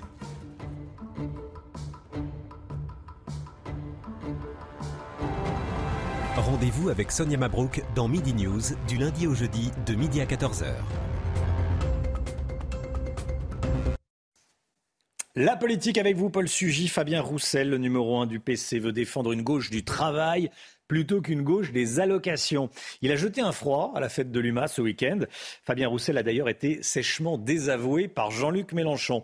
Paul Sugy, c'est un vrai clivage que souligne le secrétaire du PC, du Parti communiste, ou c'est juste une petite phrase pour euh, faire parler de lui? Bah En fait, l'un n'empêche pas l'autre, Romain. Alors, euh, vrai clivage ou pas, on va y revenir. En tous les cas, ce qui est sûr, c'est qu'il a réussi à faire parler de lui de nouveau. Alors, il y a deux polémiques qui commencent à agacer euh, dans la NUPS. C'est celle qui énerve la droite et c'est celle que la droite aime un peu trop. Parce que, bon, quand Sandrine Rousseau met en rogne tous les amateurs de bonne viande, au bout d'un moment, on en a marre on a envie de passer à autre chose. Mais lorsque Fabien Roussel drague ouvertement les sarkozystes en faisant quasiment la valeur travail comme il y a dix ans, si vous voulez, ça commence aussi à un petit peu agacer et à se voir. D'ailleurs, Fabien Roussel s'en est un petit peu défendu en disant qu'il avait remporté une circonscription euh, près de Valenciennes qui était euh, l'une de celles où le RN était le plus fort, en disant bien, regardez, j'ai rien à voir avec les fachos. N'empêche que, il a quand même créé un froid en disant que euh, les mesures qui étaient dans le programme, notamment de la France insoumise lors de l'élection présidentielle, eh bien, défendaient au fond une vision de la gauche des allocs, c'est-à-dire il s'en prenait en particulier à une mesure que Jean-Luc Mélenchon défendait, qui était celle de garantir un emploi, l'État employeur en dernier sort pour les chômeurs de longue durée, c'est-à-dire fournir un emploi payé au SMIC à des personnes euh, dans le domaine, par exemple, du social ou de la transition écologique lorsqu'elles trouvent d'emploi nulle part ailleurs. Et Fabien Roussel, qui s'était opposé à cette mesure, dit ça, c'est pas ma vision de la gauche. Moi, ma gauche à moi, c'est celle du travail. Il rappelle aussi que son électorat au PCF, c'est un électorat d'ouvriers qui ont justement gardé cette valeur travail et qui essayent, euh, au contraire, d'échapper à l'assistanat qui est vu comme une forme de honte sociale. Eh ben, ce ne sont pas forcément les électeurs euh, de la NUPS, des écologistes ou de la France insoumise. Oui, il défend les, les, les partis qui aident euh, les Français à, s'élever, à avoir un travail quand on n'en a pas, mais pas à vivre des allocs. Euh, ce que j'ai du mal à comprendre, Paul, c'est que personne ne peut défendre un modèle basé sur les allocations plutôt qu'un modèle basé sur le travail En fait, c'est là tout le génie de Fabien Roussel, c'est que justement, il a créé un clivage partisan directement en évoquant ce thème-là, et il a obligé tout le monde à se positionner. Et si vous n'êtes pas avec moi, vous êtes contre moi. Et donc, effectivement, il a forcé euh, les Ruffins, les Mélenchon, les Julien Bayou, les Olivier Faure et j'en passe à se positionner. Et s'ils sont pas d'accord avec lui, c'est que le piège, bah, du coup, c'est qu'ils sont du côté des allocs et de l'assistanat. En réalité, ce qu'il souligne là, c'est quand même un clivage historique qui est intéressant à gauche. Alors certes, on lui objecte depuis 48 heures que ce sont les communistes, alliés notamment aux socialistes de la SFIO, qui ont commencé à poser les jalons de l'État social. Oui, mais euh, ce que l'on voit quand même, c'est que deux conceptions de la gauche s'opposent avec l'idée que si euh, l'État social, l'État-providence est nécessaire, c'est parce qu'il y aurait une fragilité qui serait plus grande chez certaines catégories de travailleurs qui auraient davantage besoin d'être aidés et soutenus par la puissance publique. C'est au fond la gauche de Bourdieu, la gauche de la déconstruction sociale, la gauche des biais sociaux qui ferait que les uns et les autres n'auraient pas exactement les mêmes chances selon leur position euh, culturelle dans la société et pas simplement sociale. face à cela, Fabien Roussel défend lui une vision beaucoup plus marxiste, beaucoup plus une vision de classe de la société, dans laquelle, à la fin, le seul moteur véritable qui permet à tout le monde de s'en sortir, c'est euh, le travail. Cela dit, la polémique est intéressante parce que euh, quelqu'un comme euh, Ruffin, par exemple, qui a au fond un peu la même conception politique que Fabien Roussel et surtout la même préoccupation, celle de regagner le cœur des classes populaires qui ont été un moment tentées par le vote RN, eh bien lui s'oppose cette fois-ci à la polémique que lance Roussel en disant les vrais assistés, ce sont les patrons, ce sont les riches parce que l'État les aide alors qu'ils ont déjà beaucoup d'argent, il faudrait aider en priorité les plus pauvres. Là, le débat devient intéressant. Mais il devient beaucoup plus idéologique lorsqu'effectivement Jean-Luc Mélenchon, Julien Bayou, eux, défendent l'idée selon laquelle il faudrait aider certaines catégories de personnes en particulier à cause justement de ces biais sociaux qui font qu'au fond, euh, le modèle culturel français serait injuste envers certains et pas envers d'autres. Paul Sugy, merci Paul, cette gauche qui défend les allocs, ça fait euh, beaucoup parler, je le sais, ça vous fait réagir. À 8h15, soyez là, Laurence Ferrari recevra Sébastien Chenu, qui est député RN du Nord. Sébastien Chenu, invité de Laurence Ferrari, 8h15 dans la matinale. Tout de suite le temps, Alexandra Blanc. C'est une journée pleinement estivale qui vous attend ce 12 septembre. Des conditions météo vraiment dignes d'un mois de juillet ou encore d'un mois d'août avec du plein soleil dans le courant de la journée. On aura seulement quelques petits nuages, un temps un petit peu plus nuageux sur la façade ouest dans le courant de l'après-midi avec également le retour de quelques entrées maritimes autour du golfe du Lion avec le retour du vent d'autant qui va rapporter quelques nuages venus de la mer Méditerranée. Et puis petite nouveauté en fin de journée, cours de soirée, renouveau euh, des orages. Et oui, des orages qui pourraient être localement violents entre le Piémont pyrénéen et le Pays basque. Et oui, avec cette chaleur, forcément, l'instabilité fera son grand retour. D'ailleurs, les températures, nous sommes en moyenne entre 10 et 14 degrés au-dessus des normales de saison. Regardez ces températures. On pourrait d'ailleurs battre des records de chaleur pour un 12 septembre, avec en moyenne 38 degrés du côté de Bordeaux cet après-midi, 36 degrés à Toulouse, 34 degrés en moyenne, vous le voyez en allant vers Toulouse ou encore vers Biarritz. Vous aurez 28 degrés à Paris ou encore 31 degrés entre Lyon et Grenoble. Des températures vraiment largement au-dessus des normales de saison. Journée estivale avant une dégradation prévue bien évidemment demain. Un temps beaucoup plus instable prévu euh, sur les trois quarts du pays. Vous aurez donc des orages sur la façade ouest, localement de très bonnes rafales de vent, regardez, assez importantes, notamment euh, sur le piémont pyrénéen ou encore en allant vers le golfe du Lion, avec des rafales de l'ordre de 50 à 100 km par heure avec ces orages. Donc vraiment un temps très instable, situation à surveiller. En revanche, toujours du grand beau temps sur les régions de l'Est. Vous le voyez entre le Lyonnais, euh, le Pays Basque, encore en allant vers la Corse. Côté température, eh bien, ça va un petit peu baisser, 31 degrés dans le sud et 28 degrés dans le nord en moyenne. Et hop, France par brise. Malgré votre bris de glace, du coup, vous étiez à l'heure pour la météo avec France par brise et son prêt de véhicule. CNews, il est 7h58. Merci d'être avec nous. Merci d'avoir choisi CNews pour démarrer cette journée. L'équipe de la matinale est là. On est avec Chana Lousteau, on est avec Paul Sugy. Pierre Chasseret nous accompagne, comme tous les jours. Et Lomique Guillot, bien sûr, pour l'écho. À la une ce matin, l'appel au secours des commerçants d'un quartier de Bordeaux, des trafiquants et des consommateurs de crack leur font vivre un enfer. On est allé sur place. Un lundi de recueillement à Édimbourg où repose le cercueil de la reine. Il sera transféré dans l'après-midi du palais d'Holyrood à la cathédrale Saint-Gilles. Régine Delfour sera en direct avec nous d'Édimbourg. A tout de suite Régine. Le succès de l'Union des droites aux législatives en Suède face à la gauche sortante. Le résultat n'est pas encore tombé, mais ça ne devrait se jouer qu'à un ou deux sièges. On va on va y revenir. Il n'y a pas que les habitants du nord de Paris hein, qui subissent le fléau du crack. À Bordeaux, les commerçants d'un quartier du centre-ville tirent la sonnette d'alarme. Le trafic de crack, les nuisances et les violences euh, causées par les trafiquants et les consommateurs sont devenus insupportables. Regardez ce reportage de Jérôme Rampenou et Antoine Estève. Le quartier Saint-Paul est au cœur du centre historique de Bordeaux.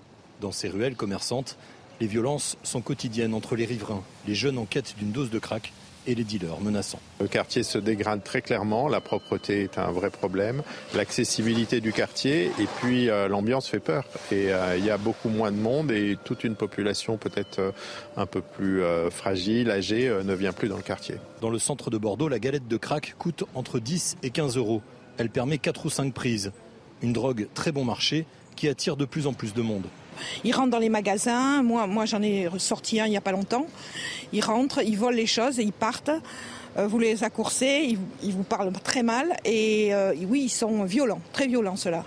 D'après les commerçants, il n'y a pas assez de patrouilles de force de l'ordre. Tous les commerçants ont très très peur aussi. Hein. Il y en a même qui me disent euh, il va falloir qu'on fasse les policiers, qu'on se défende. Alors là, quand j'entends ça, ça me fait peur quand même parce que ce sont des pères de famille, ce sont des gens qui ont des, boutiques ou des restaurants.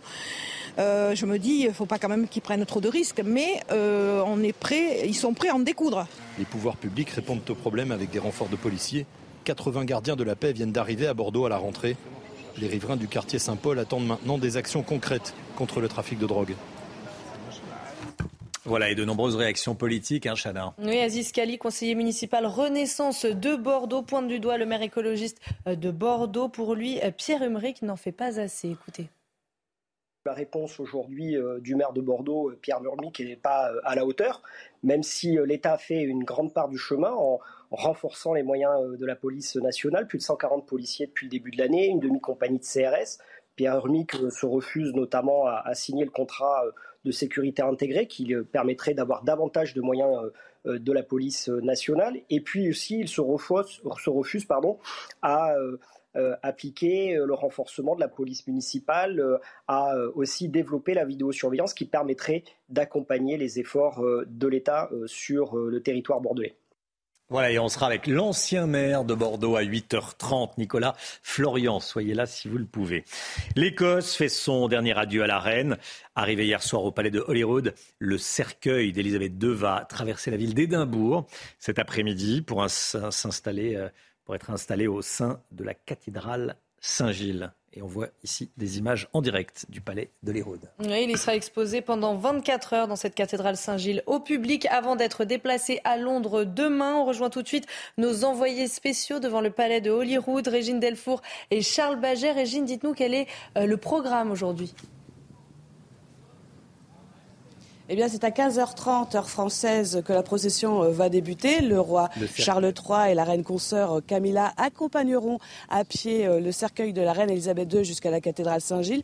Les autres membres de la famille royale suivront en voiture. Ils emprunteront cette grille pour rejoindre la cathédrale, la cathédrale qui se trouve à moins de 2 km. Et c'est à 16h qu'une messe sera célébrée en son honneur. À partir de 18h, le public pourra se recueillir devant la dépouille de la reine. Des milliers de personnes sont attendues. Le cercueil de la reine restera pendant 24 heures dans la cathédrale. Dans la soirée, le roi Charles III et plusieurs membres de la famille euh, participeront à une, veillée funèbre et avant que demain, dans l'après-midi, le cercueil quitte la cathédrale. Il partira pour Londres à bord d'un avion de la Royal Air Force et c'est l'unique fille de la reine qui l'accompagnera, la princesse Anne. Merci beaucoup, Régine Delfour. Alors qu'on voit tout le programme, voilà. Euh, de la journée de demain apparaître à l'écran. Régine Delfour, en direct d'Édimbourg. Merci Régine. Cette proposition sur laquelle on revient ce matin dans, la matinale, j'y tenais, euh, celle du député Les Républicains du Rhône, Alexandre Vincendet. Il veut que les jeunes Français de 16 à 26 ans effectuent un service citoyen de trois mois pour ensuite avoir droit euh, accès aux droits de la République et aux, droits sociaux, comme le RSA par exemple. Pas de service citoyen, pas de RSA, voire pas de droit de vote. Hein. Oui, vous l'avez dit en clair, l'État n'aidera pas celui ou celle qui, à 26 ans, n'aura pas fait euh, ce service citoyen. Donc pas de RSA, mais pas aussi de possibilité d'entrer ni de rester dans la fonction publique, pas le droit de se présenter à une élection et même, pourquoi pas, pas le droit de vote. Alors quel est le but de cette proposition? Écoutez la réponse de l'instigateur Alexandre Vincent Day. Il était avec nous dans le journal de 7 heures. Le but, en fait, c'est d'arriver à on, parle souvent de la phrase refaire nation ou faire nation. Le but là, c'est de faire citoyen. Ça permettra en fait à l'ensemble des Français de pouvoir, en donnant trois mois de son temps, eh bien, euh, à son pays, d'être là, eh bien, d'avoir la garantie que son pays soit là tout au long de sa vie. Si à 26 ans, vous n'avez pas fait ce service à la nation, euh, bien sûr, vous aurez toujours accès à toutes les aides qui sont soumises à cotisation, euh, le chômage, la retraite, la couverture sociale. Mais de l'autre côté, en fait, par contre, vous n'aurez plus accès, si vous n'avez pas fait ces trois mois avant vos 26 ans, vous n'aurez plus accès à toutes les aides qui, elles, ne sont pas soumises à cotisation. 18 femmes victimes de piqûres sauvages dans le Val-de-Marne. Ça s'est passé ce week-end à Saint-Maur-des-Fossés au Truck Food Festival. quatre individus ont été arrêtés. L'un d'eux portait une arme fictive. Un autre a été reconnu par une des victimes. Ils ont tous été placés en garde à vue et plusieurs victimes ont porté plainte. Une nouvelle qui inquiète évidemment les festivaliers qui étaient sur place. Écoutez. Je trouve ça inquiétant parce que Saint-Maur c'est quand même une petite ville, c'est pas un festival euh, avec euh, de la musique euh, sur cinq jours, sur une semaine, etc. Enfin c'est un événement festif où on vient pour manger plus que pour faire la fête quoi. C'est quelque chose qui arrive assez régulièrement malheureusement quand on fréquente ce genre de soirée. Enfin c'est pas la première fois que j'en entendais parler en tout cas dans ces milieux-là. On était étonnés. Enfin, c'est un ami qui nous a envoyé le lien d'un article et on était tous choqués. Ouais. C'était très très. Dit que ça vient ici là. Ouais, sans mort, euh, c'était surprenant. Suspense en Suède pour les législatives. Les deux blocs de droite et de gauche s'affrontent et l'issue du scrutin va se jouer à un ou deux sièges près. La droite traditionnelle est en Suède, dans cette élection, alliée à la droite plus radicale. Et ça lui est réussi. Paul Sugy, les problèmes de délinquance et d'immigration ont été au cœur de la campagne. Hein.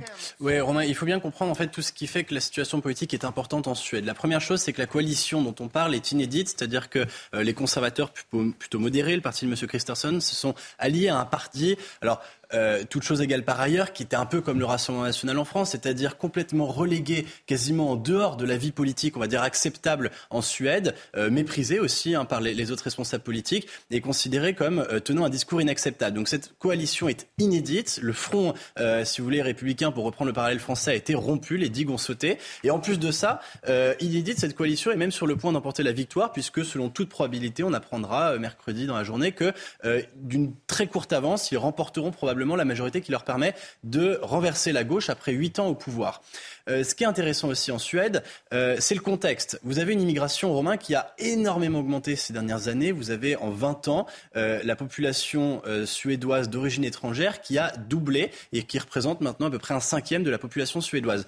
Cette immigration assez peu contrôlée, d'abord met en danger le modèle suédois, un modèle d'État-providence très généreux mais qui suppose que la population soit majoritairement au travail et surtout ça suppose aussi une forte intégration. Or c'est précisément ces politiques d'intégration qui ont fait défaut. C'est pas moi qui le dis c'est la première ministre euh, suédoise, donc la social-démocrate, qui euh, a tenu un discours après des semaines d'émeutes extrêmement violentes au mois d'avril, euh, disant que finalement les politiques d'intégration avaient été un échec et qu'il fallait renforcer la lutte contre notamment la délinquance et la criminalité juvénile. Une dernière chose, Romain, la Suède, si on s'y intéresse autant, c'est que ce pays maintenant est au cœur de l'actualité européenne. Il va prendre la présidence tournante de l'Union européenne à partir du 1er janvier prochain, comme la France cette année.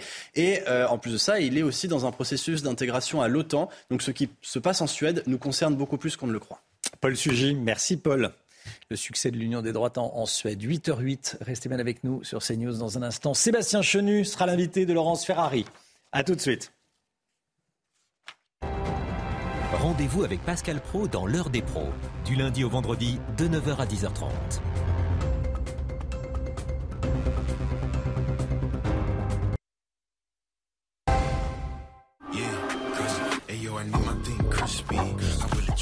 Incroyable qu'un poulet qui vole.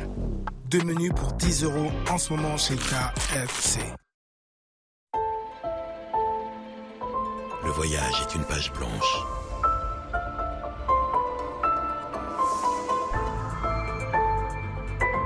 Sa beauté n'est pas de savoir jusqu'où vous irez,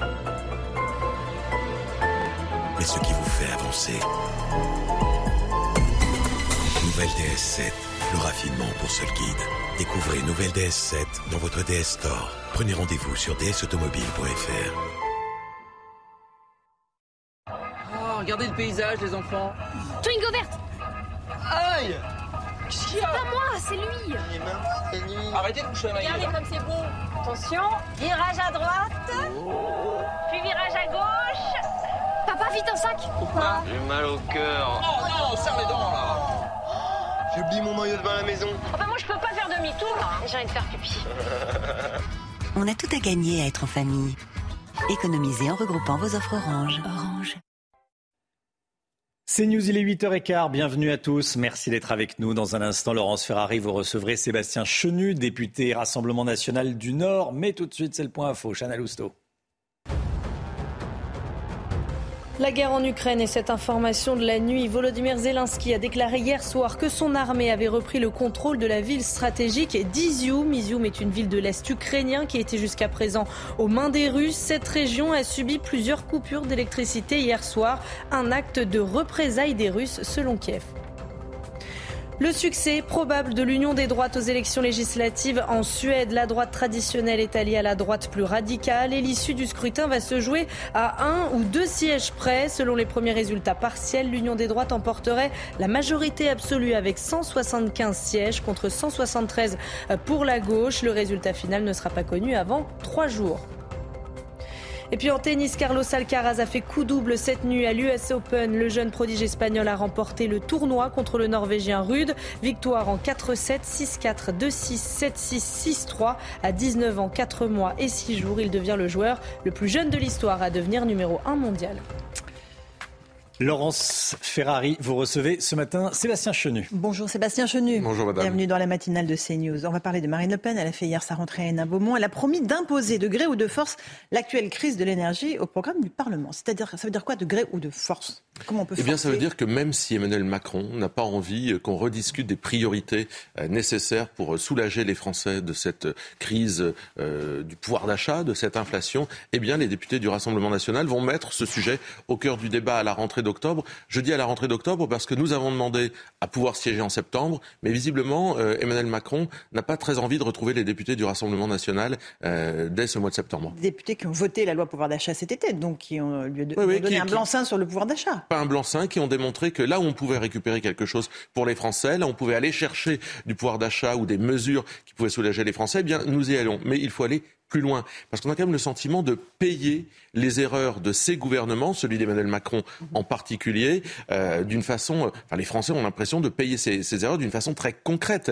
Or, il va falloir corriger le tir rapidement, d'où la nécessité d'augmenter les salaires de 10% de cette proposition de baisser la TVA sur les énergies. Alors, les erreurs d'Emmanuel Macron, ce sont les erreurs sur la stratégie nucléaire, c'est ça? Pas seulement, c'est évidemment, évidemment, c'est les erreurs sur la stratégie nucléaire, mais c'est aussi son incapacité à entendre euh, le, le, cri euh, des Français qui se lèvent tôt le matin pour aller travailler, ou qui sont en retraite, ou qui aimeraient trouver du travail, et qui n'arrivent pas à boucler leur fin de mois, raison pour laquelle nous nous considérons que sur les produits de première nécessité, il faut mettre une TVA à 0%. Sur les énergies, c'est une TVA à 5,5 qu'il faut baisser. Elle est à 20 aujourd'hui. Des choses très concrètes. Et évidemment, à côté, avoir une vraie politique pro-nucléaire. La fermeture de Fessenheim, euh, accompagnée par Emmanuel Macron, est vraiment une erreur stratégique. Ce sont des incompétents mais pourtant, vous avez voté ce qu'il a proposé là, euh, lors de la session euh, d'été euh, au Parlement. Donc ça vous convenait, les mesures sur le pouvoir d'achat? Non, mais on a voté des mesures, par exemple, celles qu'on portait sur la déconjugalisation de l'allocation adulte handicapé. On l'a voté, c'était dans notre programme, on n'allait pas voter contre. On vote ce qui peut permettre aux Français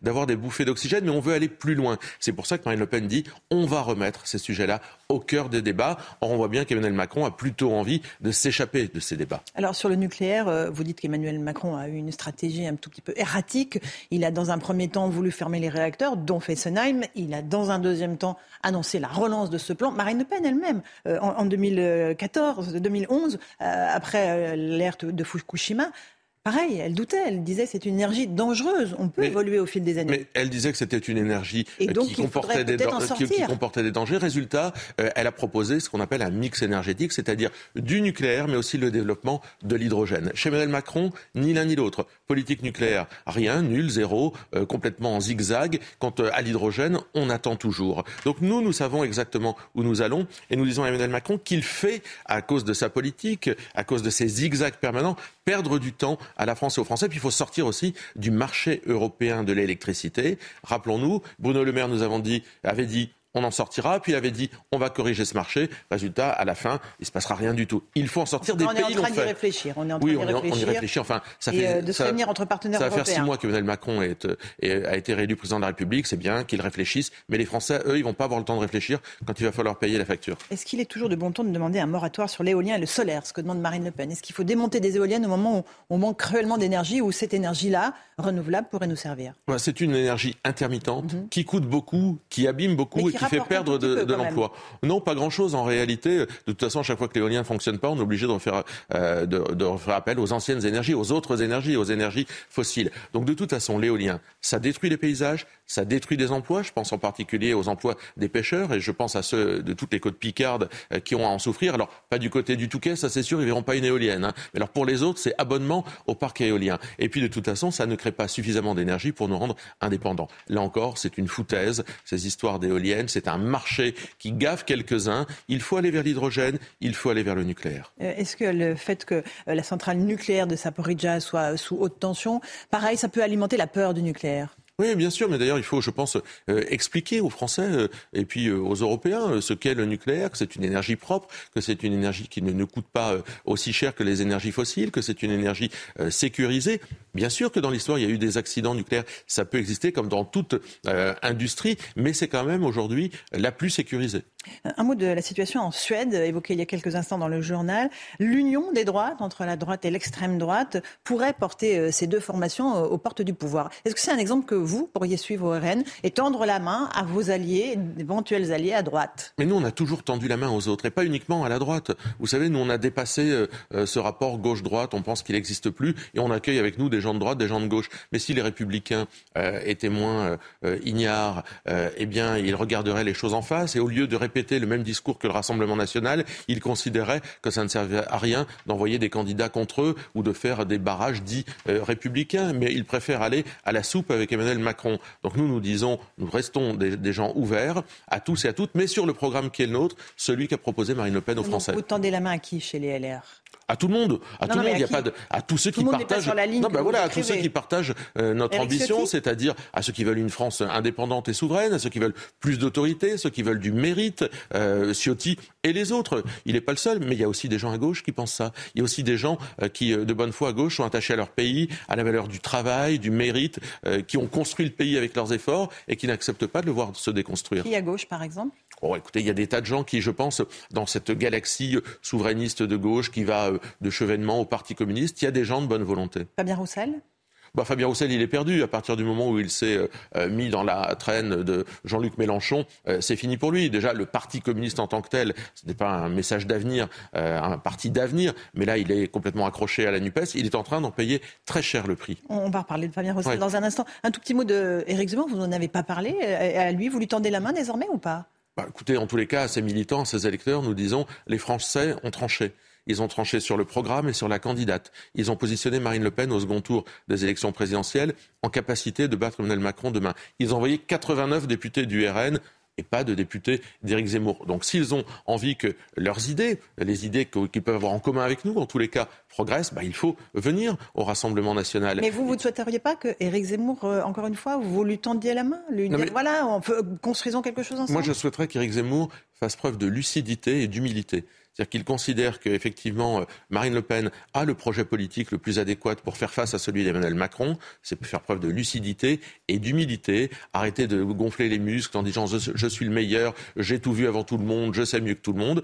Bon, tout ça est très discutable visiblement. Je pense que c'est, euh, après cette élection présidentielle, faire preuve d'humilité. C'est euh, euh, une recommandation que je pourrais me permettre de lui donner pour l'avenir. Il a fait sa rentrée hier à Gréoux-les-Bains. Il s'est relancé sur le terrain idéologique. Il dénonce les dérives de l'éducation nationale, gangrénée selon lui par le wokisme. Il met en garde contre le grand endoctrinement. Ça, ce sont des choses sur lesquelles vous rejoignez. Oui, mais, on a des choses en, commun, c'est évident. Et d'ailleurs, euh, nous, nous allons déposer une proposition de loi pour euh, le port de l'uniforme euh, dans les collèges, par exemple, qui est porté par notre camarade député du Loir-et-Cher, Roger Chudeau. Bien entendu que l'éducation nationale fait partie de ces socles qui ont été extrêmement déstabilisés et qui aujourd'hui, dont on paye aujourd'hui les conséquences. Bien entendu qu'il y a des choses en commun. Puis il y a des choses qui nous différencient. Nous, on a, je crois, une très forte conscience sociale. Je pense qu'on n'est pas décidé à laisser tomber les Français ni sur leur identité, la protection de leur identité, ni sur la protection de leur pouvoir d'achat. Ce qui lui manque à lui Ce qui lui manque probablement, oui. Euh, il a inventé un nouveau mot, le francocide pour euh, désigner tous les meurtres commis par des étrangers sur des Français. Vous approuvez Vous reprenez? Non, je ne reprends pas ce, mot parce qu'il n'y a pas besoin d'inventer des mots pour avoir les yeux ouverts. Ça fait 30 ans que Marine Le Pen euh, travaille à ouvrir les yeux des Français sur les difficultés que pose l'immigration en matière de sécurité. Donc ce n'est pas la peine d'inventer des nouveaux mots, des nouveaux concepts. Il y a aujourd'hui un rapport entre insécurité et immigration. Ça fait des années qu'on le dit. Pas la peine de partir dans des guerres sémantiques. Trouvons plutôt des solutions. Celle que propose Marine Le Pen à travers un référendum sur l'immigration me semble être l'une des solutions. Euh, on va parler de sécurité. Les refus d'obtempérer se multiplient. Les policiers ouvrent le feu euh, de plus en plus souvent, malheureusement. Comment stopper ce cercle de la violence? Jean-Luc Mélenchon euh, a réitéré hier en disant que les policiers tuent et qu'il ne se laissera pas faire taire par des flics factieux mais je pense que Jean-Luc Mélenchon, au lieu de décomplexer une espèce de haine anti-flic, ferait mieux de décomplexer euh, la volonté de s'opposer aux voyous euh, dans notre société, une société de plus en plus violente. Or moi, ce que je vois, c'est qu'à chaque fois que Jean-Luc Mélenchon monte au créneau, c'est pour taper sur la police, c'est pour taper sur les forces de l'ordre, c'est pas pour taper sur les voyous. Eh bien, c'est probablement aussi ce qui nous différencie, nous qui sommes de parfaits républicains, de Jean-Luc Mélenchon qui tutoie les limites justement euh, de la République. Il oublie que les policiers sont là, sont des pères de famille, des mères de famille qui sont là pour nous protéger. Et au lieu d'avoir l'obstination de déconstruire euh, la police, comme il veut déconstruire beaucoup de choses dans notre société, eh bien, il ferait mieux euh, de les soutenir. Je pense qu'on a besoin de nos forces de l'ordre, mais on a aussi besoin d'un maillon justice qui fonctionne. Or, là encore, quel échec euh, depuis cinq ans avec Emmanuel Macron. Comment stopper cet engrenage de la violence?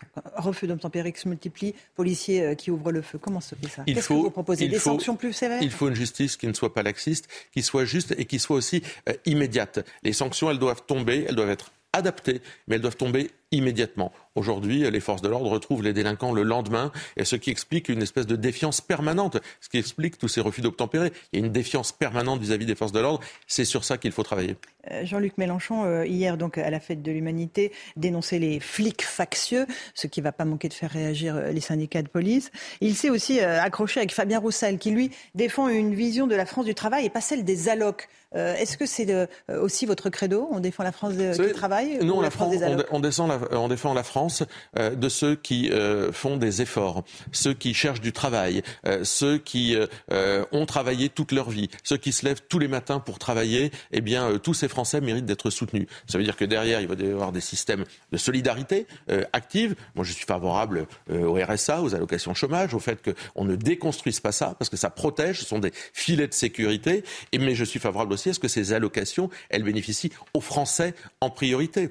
je suis favorable à ce que ce les Français qui aujourd'hui euh, bénéficient du fruit de leurs efforts. Or, on a vu et on voit bien qu'il y a entre la fraude, euh, des allocations euh, chômage qui sont, moi je l'ai vu dans mon secteur de Denain pendant des années, qui sont prises indûment par des populations qui ne sont pas françaises et qui contournent notre système, eh bien c'est sur ça qu'il faut travailler. Est-ce que vous, député du Nord, avez des nouvelles de la traque de l'imam Ekiusen Non, J plus 15 demain. il faudrait que Gérald Darmanin nous en donne. Enfin, il a complètement perdu la trace de l'imam Ekiusen. Ça en dit long sur l'affaissement euh, de l'autorité de l'État, de notre capacité à retrouver une personne, un imam euh, qu'on voulait expulser.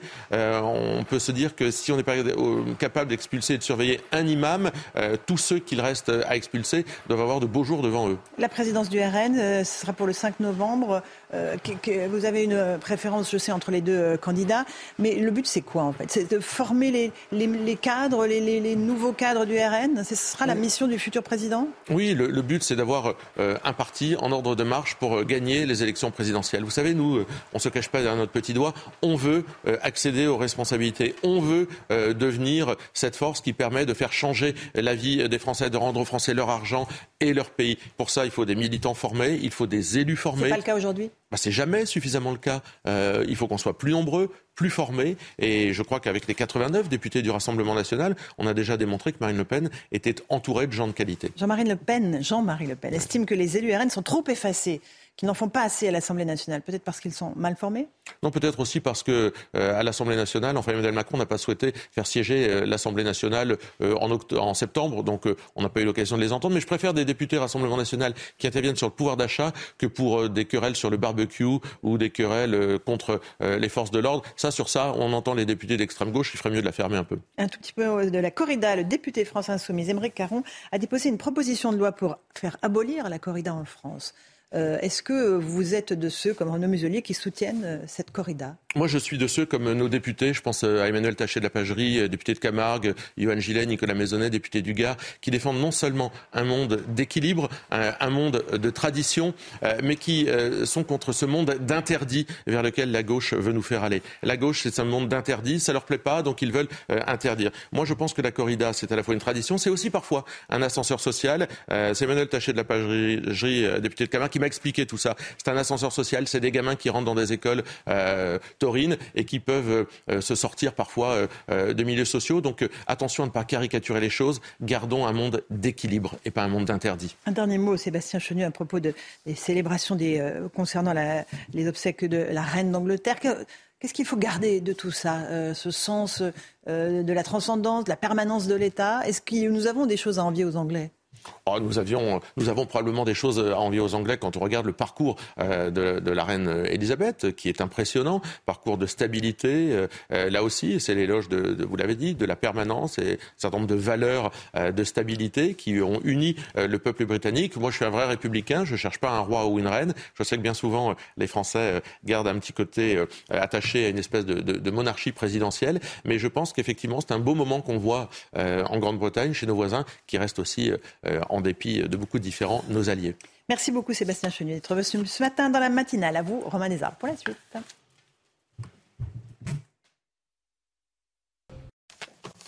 C'est News, il est 8h30. Merci à vous, Laurence Ferrari, et à votre invité, Sébastien Chenu. Ce matin, à la une, est-on à un tournant dans la guerre en Ukraine? La question se pose alors que Volodymyr Zelensky, le président ukrainien, annonce cette nuit avoir repris une nouvelle ville stratégique. Vous entendrez le général Clermont. La délinquance n'épargne malheureusement plus les campagnes. On est allé à la rencontre d'un maire des Pyrénées-Atlantiques plusieurs fois agressé. Les jeunes de 16 à 26 ans devront-ils bientôt faire un service citoyen de trois mois? C'est en tout cas la proposition du député Les Républicains Alexandre Vincendet. Sans ce stage, l'État ne vous aidera pas au cours de votre vie et certains de vos droits vous seront retirés. Un lundi de recueillement à Édimbourg, où repose le cercueil de la reine. Il sera transféré dans l'après-midi du palais d'Holyrood à la cathédrale Saint-Gilles d'Édimbourg. On est sur place. Mais tout d'abord, cette information tombée il y a quelques instants. Deux morts dans une fusillade dans le nord de Marseille. Une fusillade a donc fait deux morts et au moins un blessé cette nuit euh, à Marseille, dans le 13e arrondissement, au cœur des quartiers difficiles du nord de la ville. Ça s'est passé sur une bretelle d'autoroute. Le véhicule dans lequel circulaient les victimes âgées de 20 à 30 ans environ, le véhicule a subi de multiples impacts de balles. Qu'est-ce qu'on sait d'autre? Eh bien, que depuis le début de l'année, 22 personnes sont mortes par balle dans les Bouches du Rhône et principalement à Marseille, le plus souvent bien sûr sur fond de trafic de stupéfiants. Deux morts dans une fusillade dans le nord de la ville sur une bretelle d'autoroute dans, le nord de la ville de, de Marseille.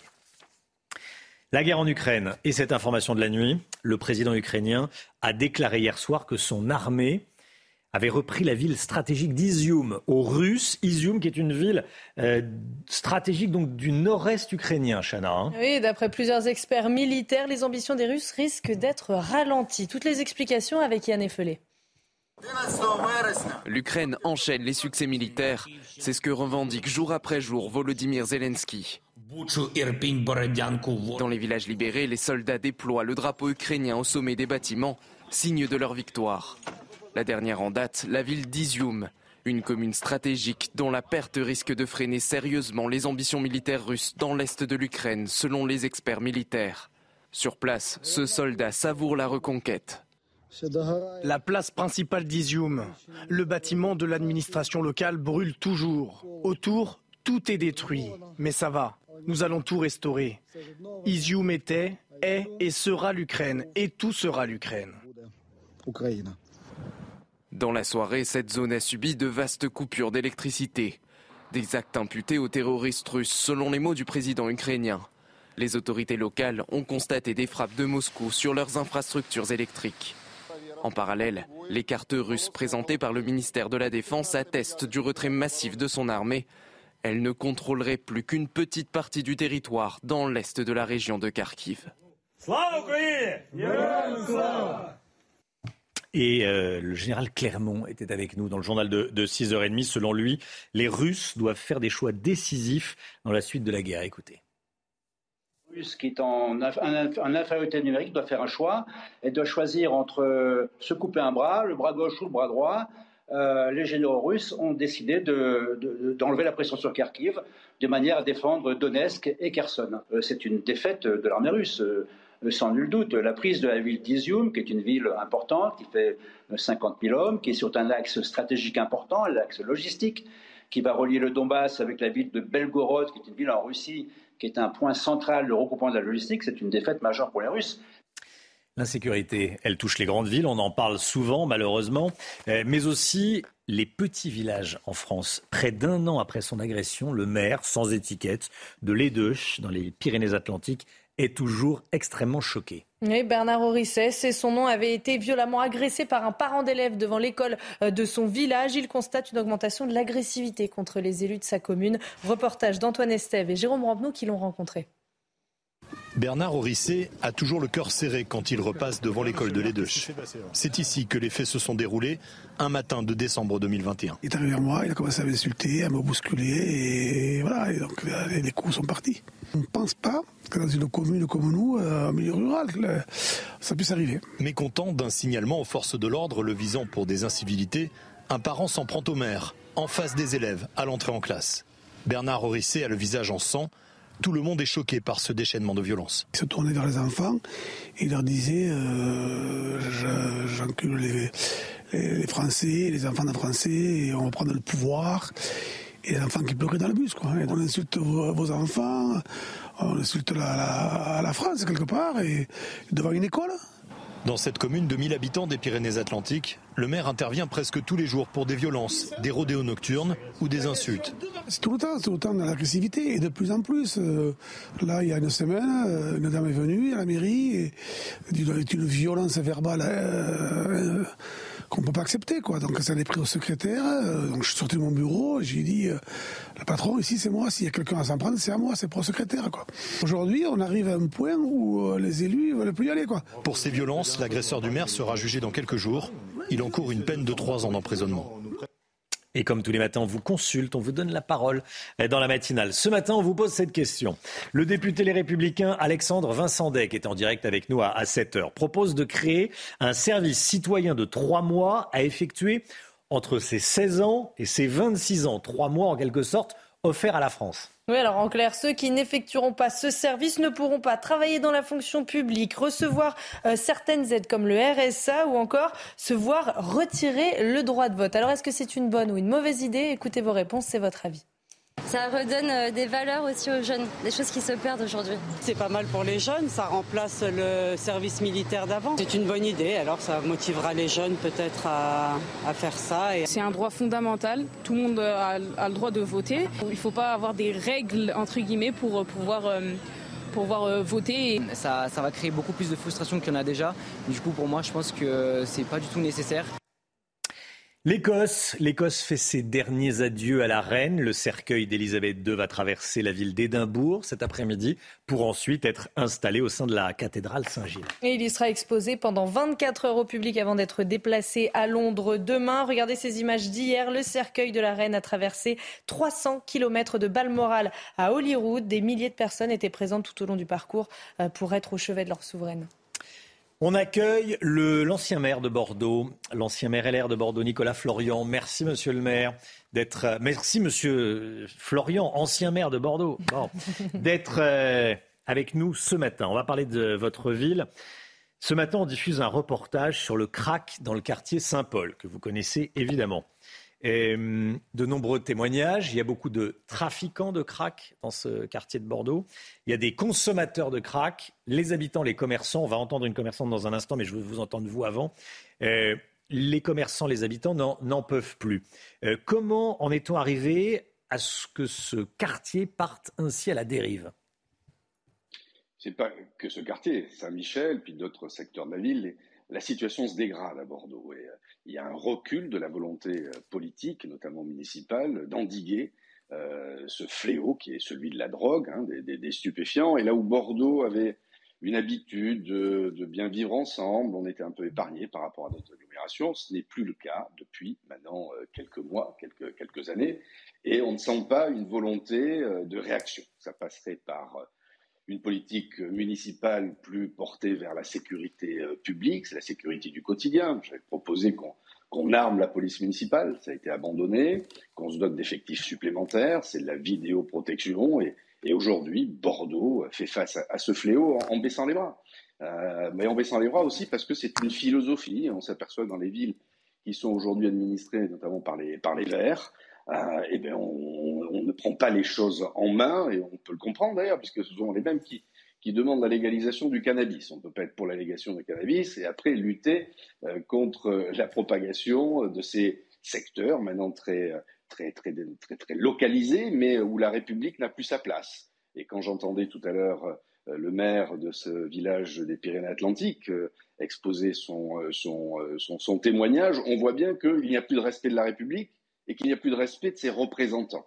Et quand j'entendais tout à l'heure euh, aussi les déclarations de M. Mélenchon, qui sont irresponsables s'agissant de la, police, il ne faut pas mmh. s'étonner qu'après des comportements euh, du quotidien et plus profondément face à celles et ceux qui défient euh, la République, aujourd'hui portent sur un grand malaise social dans ce pays. Et c'est vrai dans les agglomérations, c'est vrai dans les, les, la France périurbaine et Bordeaux est, frappé de plein fouet. Tout ça parce qu'il y a un abandon d'idées. Nicolas Florian, revenons, revenons au quartier Saint-Paul et au problème du crack. J'aimerais qu'on écoute euh, ce que dit cette commerçante.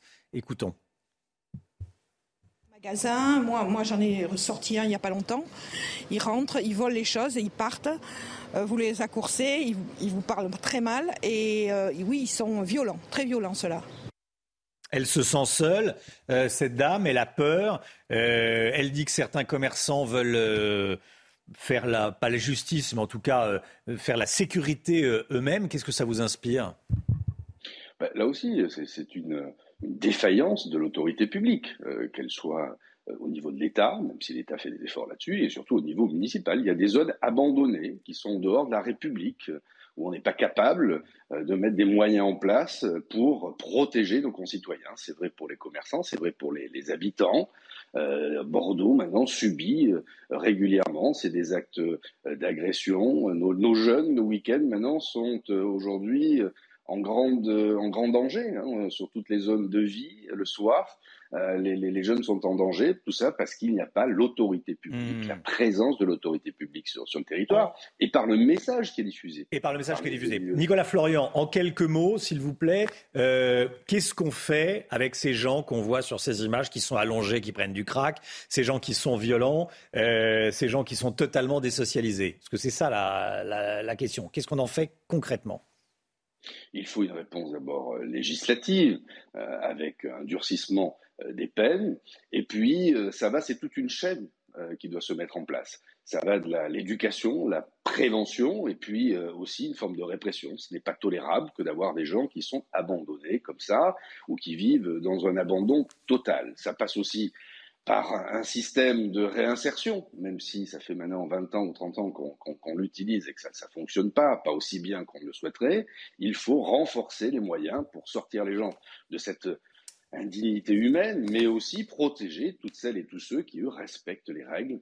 Donc ça passe euh, effectivement par une volonté politique plus forte qui aille de la sécurité publique, mais aussi la capacité à remettre un certain nombre de nos concitoyens hmm. dans le système classique d'une société, d'une communauté, d'une collectivité. Il faut peut-être rappeler ce qui est bien et ce qui est mal, et puis donner aussi euh, les gens, aux gens la possibilité de remettre un pied dans la vie, euh, j'allais dire, normale. Ça passe par, par un travail.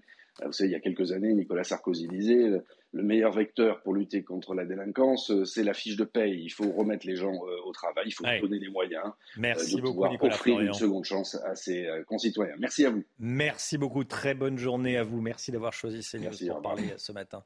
Il est 8h44, juste avant la santé. C'est le point info. Cette information de la matinée, une fusillade a fait au moins deux morts et un blessé cette nuit dans le nord de Marseille. Ça s'est passé dans le 13e arrondissement de la ville sur une bretelle d'autoroute. Les deux victimes âgées de 20 à 30 ans circulaient dans un véhicule qui a été criblé de balles. 22 personnes sont mortes par balle dans les Bouches du Rhône depuis le début de l'année. Le succès probable de l'union des droites aux élections législatives en Suède. La droite traditionnelle est alliée à la droite plus radicale et l'issue du scrutin va se jouer à un ou deux sièges près. Selon les premiers résultats partiels, l'union des droites emporterait la majorité absolue avec 175 sièges contre 173 pour la gauche. Le résultat final ne sera pas connu avant trois jours. Et puis en tennis, Carlos Alcaraz a fait coup double cette nuit à l'US Open. Le jeune prodige espagnol a remporté le tournoi contre le Norvégien Rude. Victoire en 4-7, 6-4, 2-6, 7-6 et 6-3. À 19 ans, 4 mois et 6 jours, il devient le joueur le plus jeune de l'histoire à devenir numéro 1 mondial. La santé tout de suite. Retrouvez Bonjour Docteur Mio avec Lioproform, des compléments alimentaires français et innovants pour rester en forme. lioproform.fr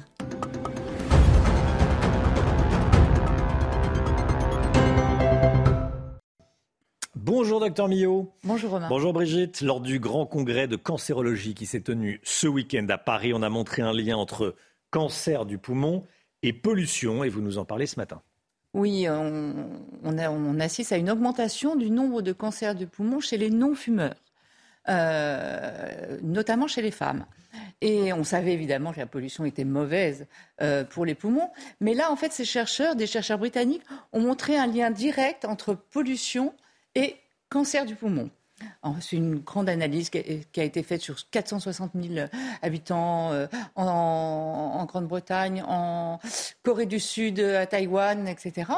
Et en fait, ils sont aperçus que lorsqu'il y avait une pollution aux particules fines, les particules fines de, ce qu'on appelle les PM2,5, ça c'est tout petit, petit, petit, c'est beaucoup plus petit qu'un cheveu, c'est vraiment des microns. Hein.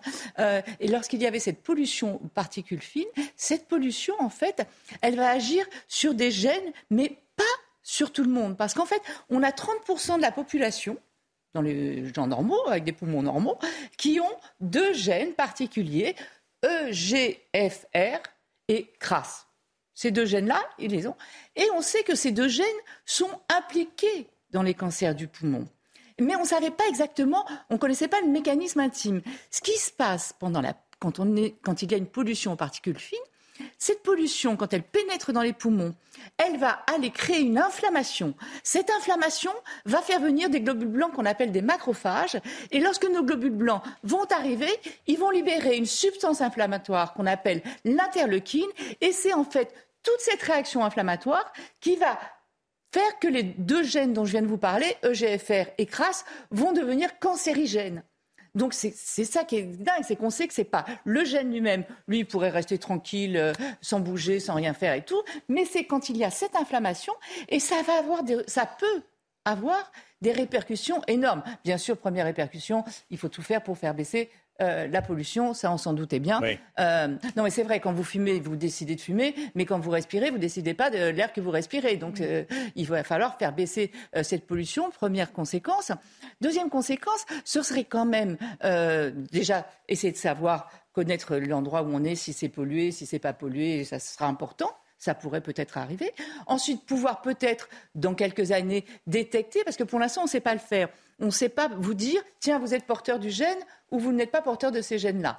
Ce serait bien quand même de le savoir. Je rappelle que c'est à peu près 30%, c'est quand même énorme, 30% hein, de la population. Après, ce n'est pas parce que vous êtes porteur du gène que du gène que vous allez faire non plus un cancer. Mais ça pourrait avoir des conséquences. Et surtout, celle qui me paraîtrait la meilleure, ce serait d'arriver à trouver un inhibiteur de l'interleukine, un inhibiteur de cette substance inflammatoire. Vous vous rendez compte, si on arrivait à trouver ça, on pourrait arriver à traiter, à prévenir ce cancer du poumon qui est en augmentation, et en plus en augmentation chez des gens assez jeunes, hein, c'est vers la cinquantaine.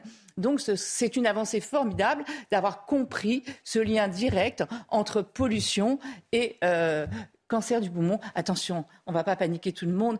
Euh, c'est pas parce que vous avez ces gènes que vous allez faire un cancer du poumon. Et la pollution, c'est pas en sortant de chez vous que vous allez mourir. Hein. Il faut des années, des années euh, de, contact entre ces particules fines. Mais, mais en tout cas, c'est intéressant d'avoir trouvé vraiment, parce qu'à chaque fois on le disait, oui, la pollution c'est mauvais pour les poumons. Oui, d'accord, c'est mauvais, mais mm. après, qu'est-ce qu'on en fait? De connaître le mécanisme intime, c'est une avancée vraiment. Et les cancérologues étaient, d'ailleurs, ça a été annoncé en premier à l'ouverture du, congrès européen de cancérologie. Voilà. Alors, la seule petite euh, bonne nouvelle, si tant est qu'on puisse parler de bonne nouvelle, c'est qu'il y a de moins en moins de diesel. Ils sont essentiellement les diesels qui, on lutte contre euh, les moteurs diesel qui recrachent ces S'il fallait une preuve supplémentaire de mm. lutter contre la pollution aux particules fines, on l'a là aussi. Merci Brigitte.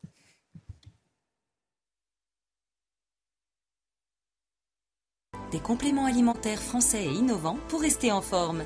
Lioproform.fr CNews, il est 8h49. Merci à vous d'avoir choisi CNews pour démarrer cette journée, cette semaine. On se retrouve demain matin dès 5h55 pour une nouvelle matinale avec Chana Lousteau, avec le docteur Brigitte Millot. Paul Sugy nous a accompagnés ce matin. Merci Paul. Et Lomique Guillot pour l'économie Alexandra Blanc, bien sûr, pour la météo. On va la, on va la retrouver dans quelques instants.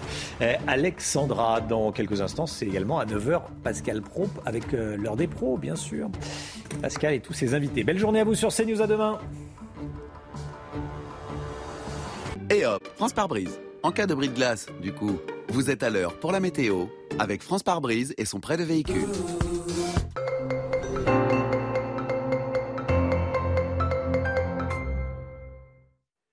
C'est une journée pleinement estivale qui vous attend en ce 12 septembre. Des conditions météo vraiment dignes d'un mois de juillet ou encore d'un mois d'août avec du plein soleil dans le courant de la journée. On aura seulement quelques petits nuages, un temps un petit peu plus nuageux sur la façade ouest dans le courant de l'après-midi avec également le retour de quelques entrées maritimes autour du golfe du Lion avec le retour du vent d'automne qui va rapporter quelques nuages venus de la mer Méditerranée. Et puis petite nouveauté en fin de journée, cours de soirée, renouveau euh, des orages. Et oui, des orages qui pourraient être localement violents entre le Piémont pyrénéen et le Pays basque. Et oui, avec cette chaleur, forcément, l'instabilité fera son grand retour. D'ailleurs, les températures, nous sommes en moyenne entre 10 et 14 degrés au-dessus des normales de saison. Regardez ces températures. On pourrait d'ailleurs battre des records de chaleur pour un 12 septembre, avec en moyenne 38 degrés du côté de Bordeaux cet après-midi, 36 degrés à Toulouse.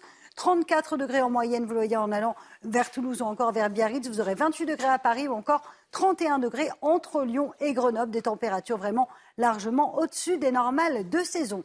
Journée estivale avant une dégradation prévue bien évidemment demain, un temps beaucoup plus instable prévu euh, sur les trois quarts du pays. Vous aurez donc des orages sur la façade ouest, localement de très bonnes rafales de vent, regardez assez importantes, notamment euh, sur le piémont pyrénéen ou encore en allant vers le golfe du Lion, avec des rafales de l'ordre de 50 à 100 km par heure avec ces orages, ou vraiment un temps très instable, situation à surveiller. En revanche, toujours du grand beau temps sur les régions de l'Est, vous le voyez, entre le Lyonnais, euh, le Pays Basque, encore en allant vers la Corse. Côté température, eh bien, ça va un petit peu baisser, 31 degrés dans le sud et 28 degrés dans le nord en moyenne.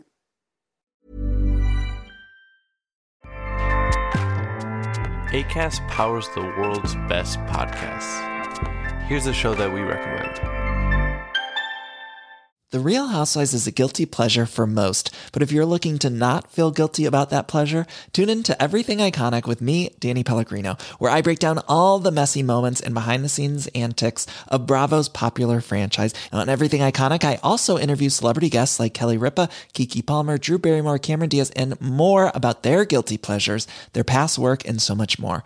So if you're pop culture obsessed and find yourself watching way too much reality TV like me, tune in to Everything Iconic with Danny Pellegrino wherever you listen to podcasts.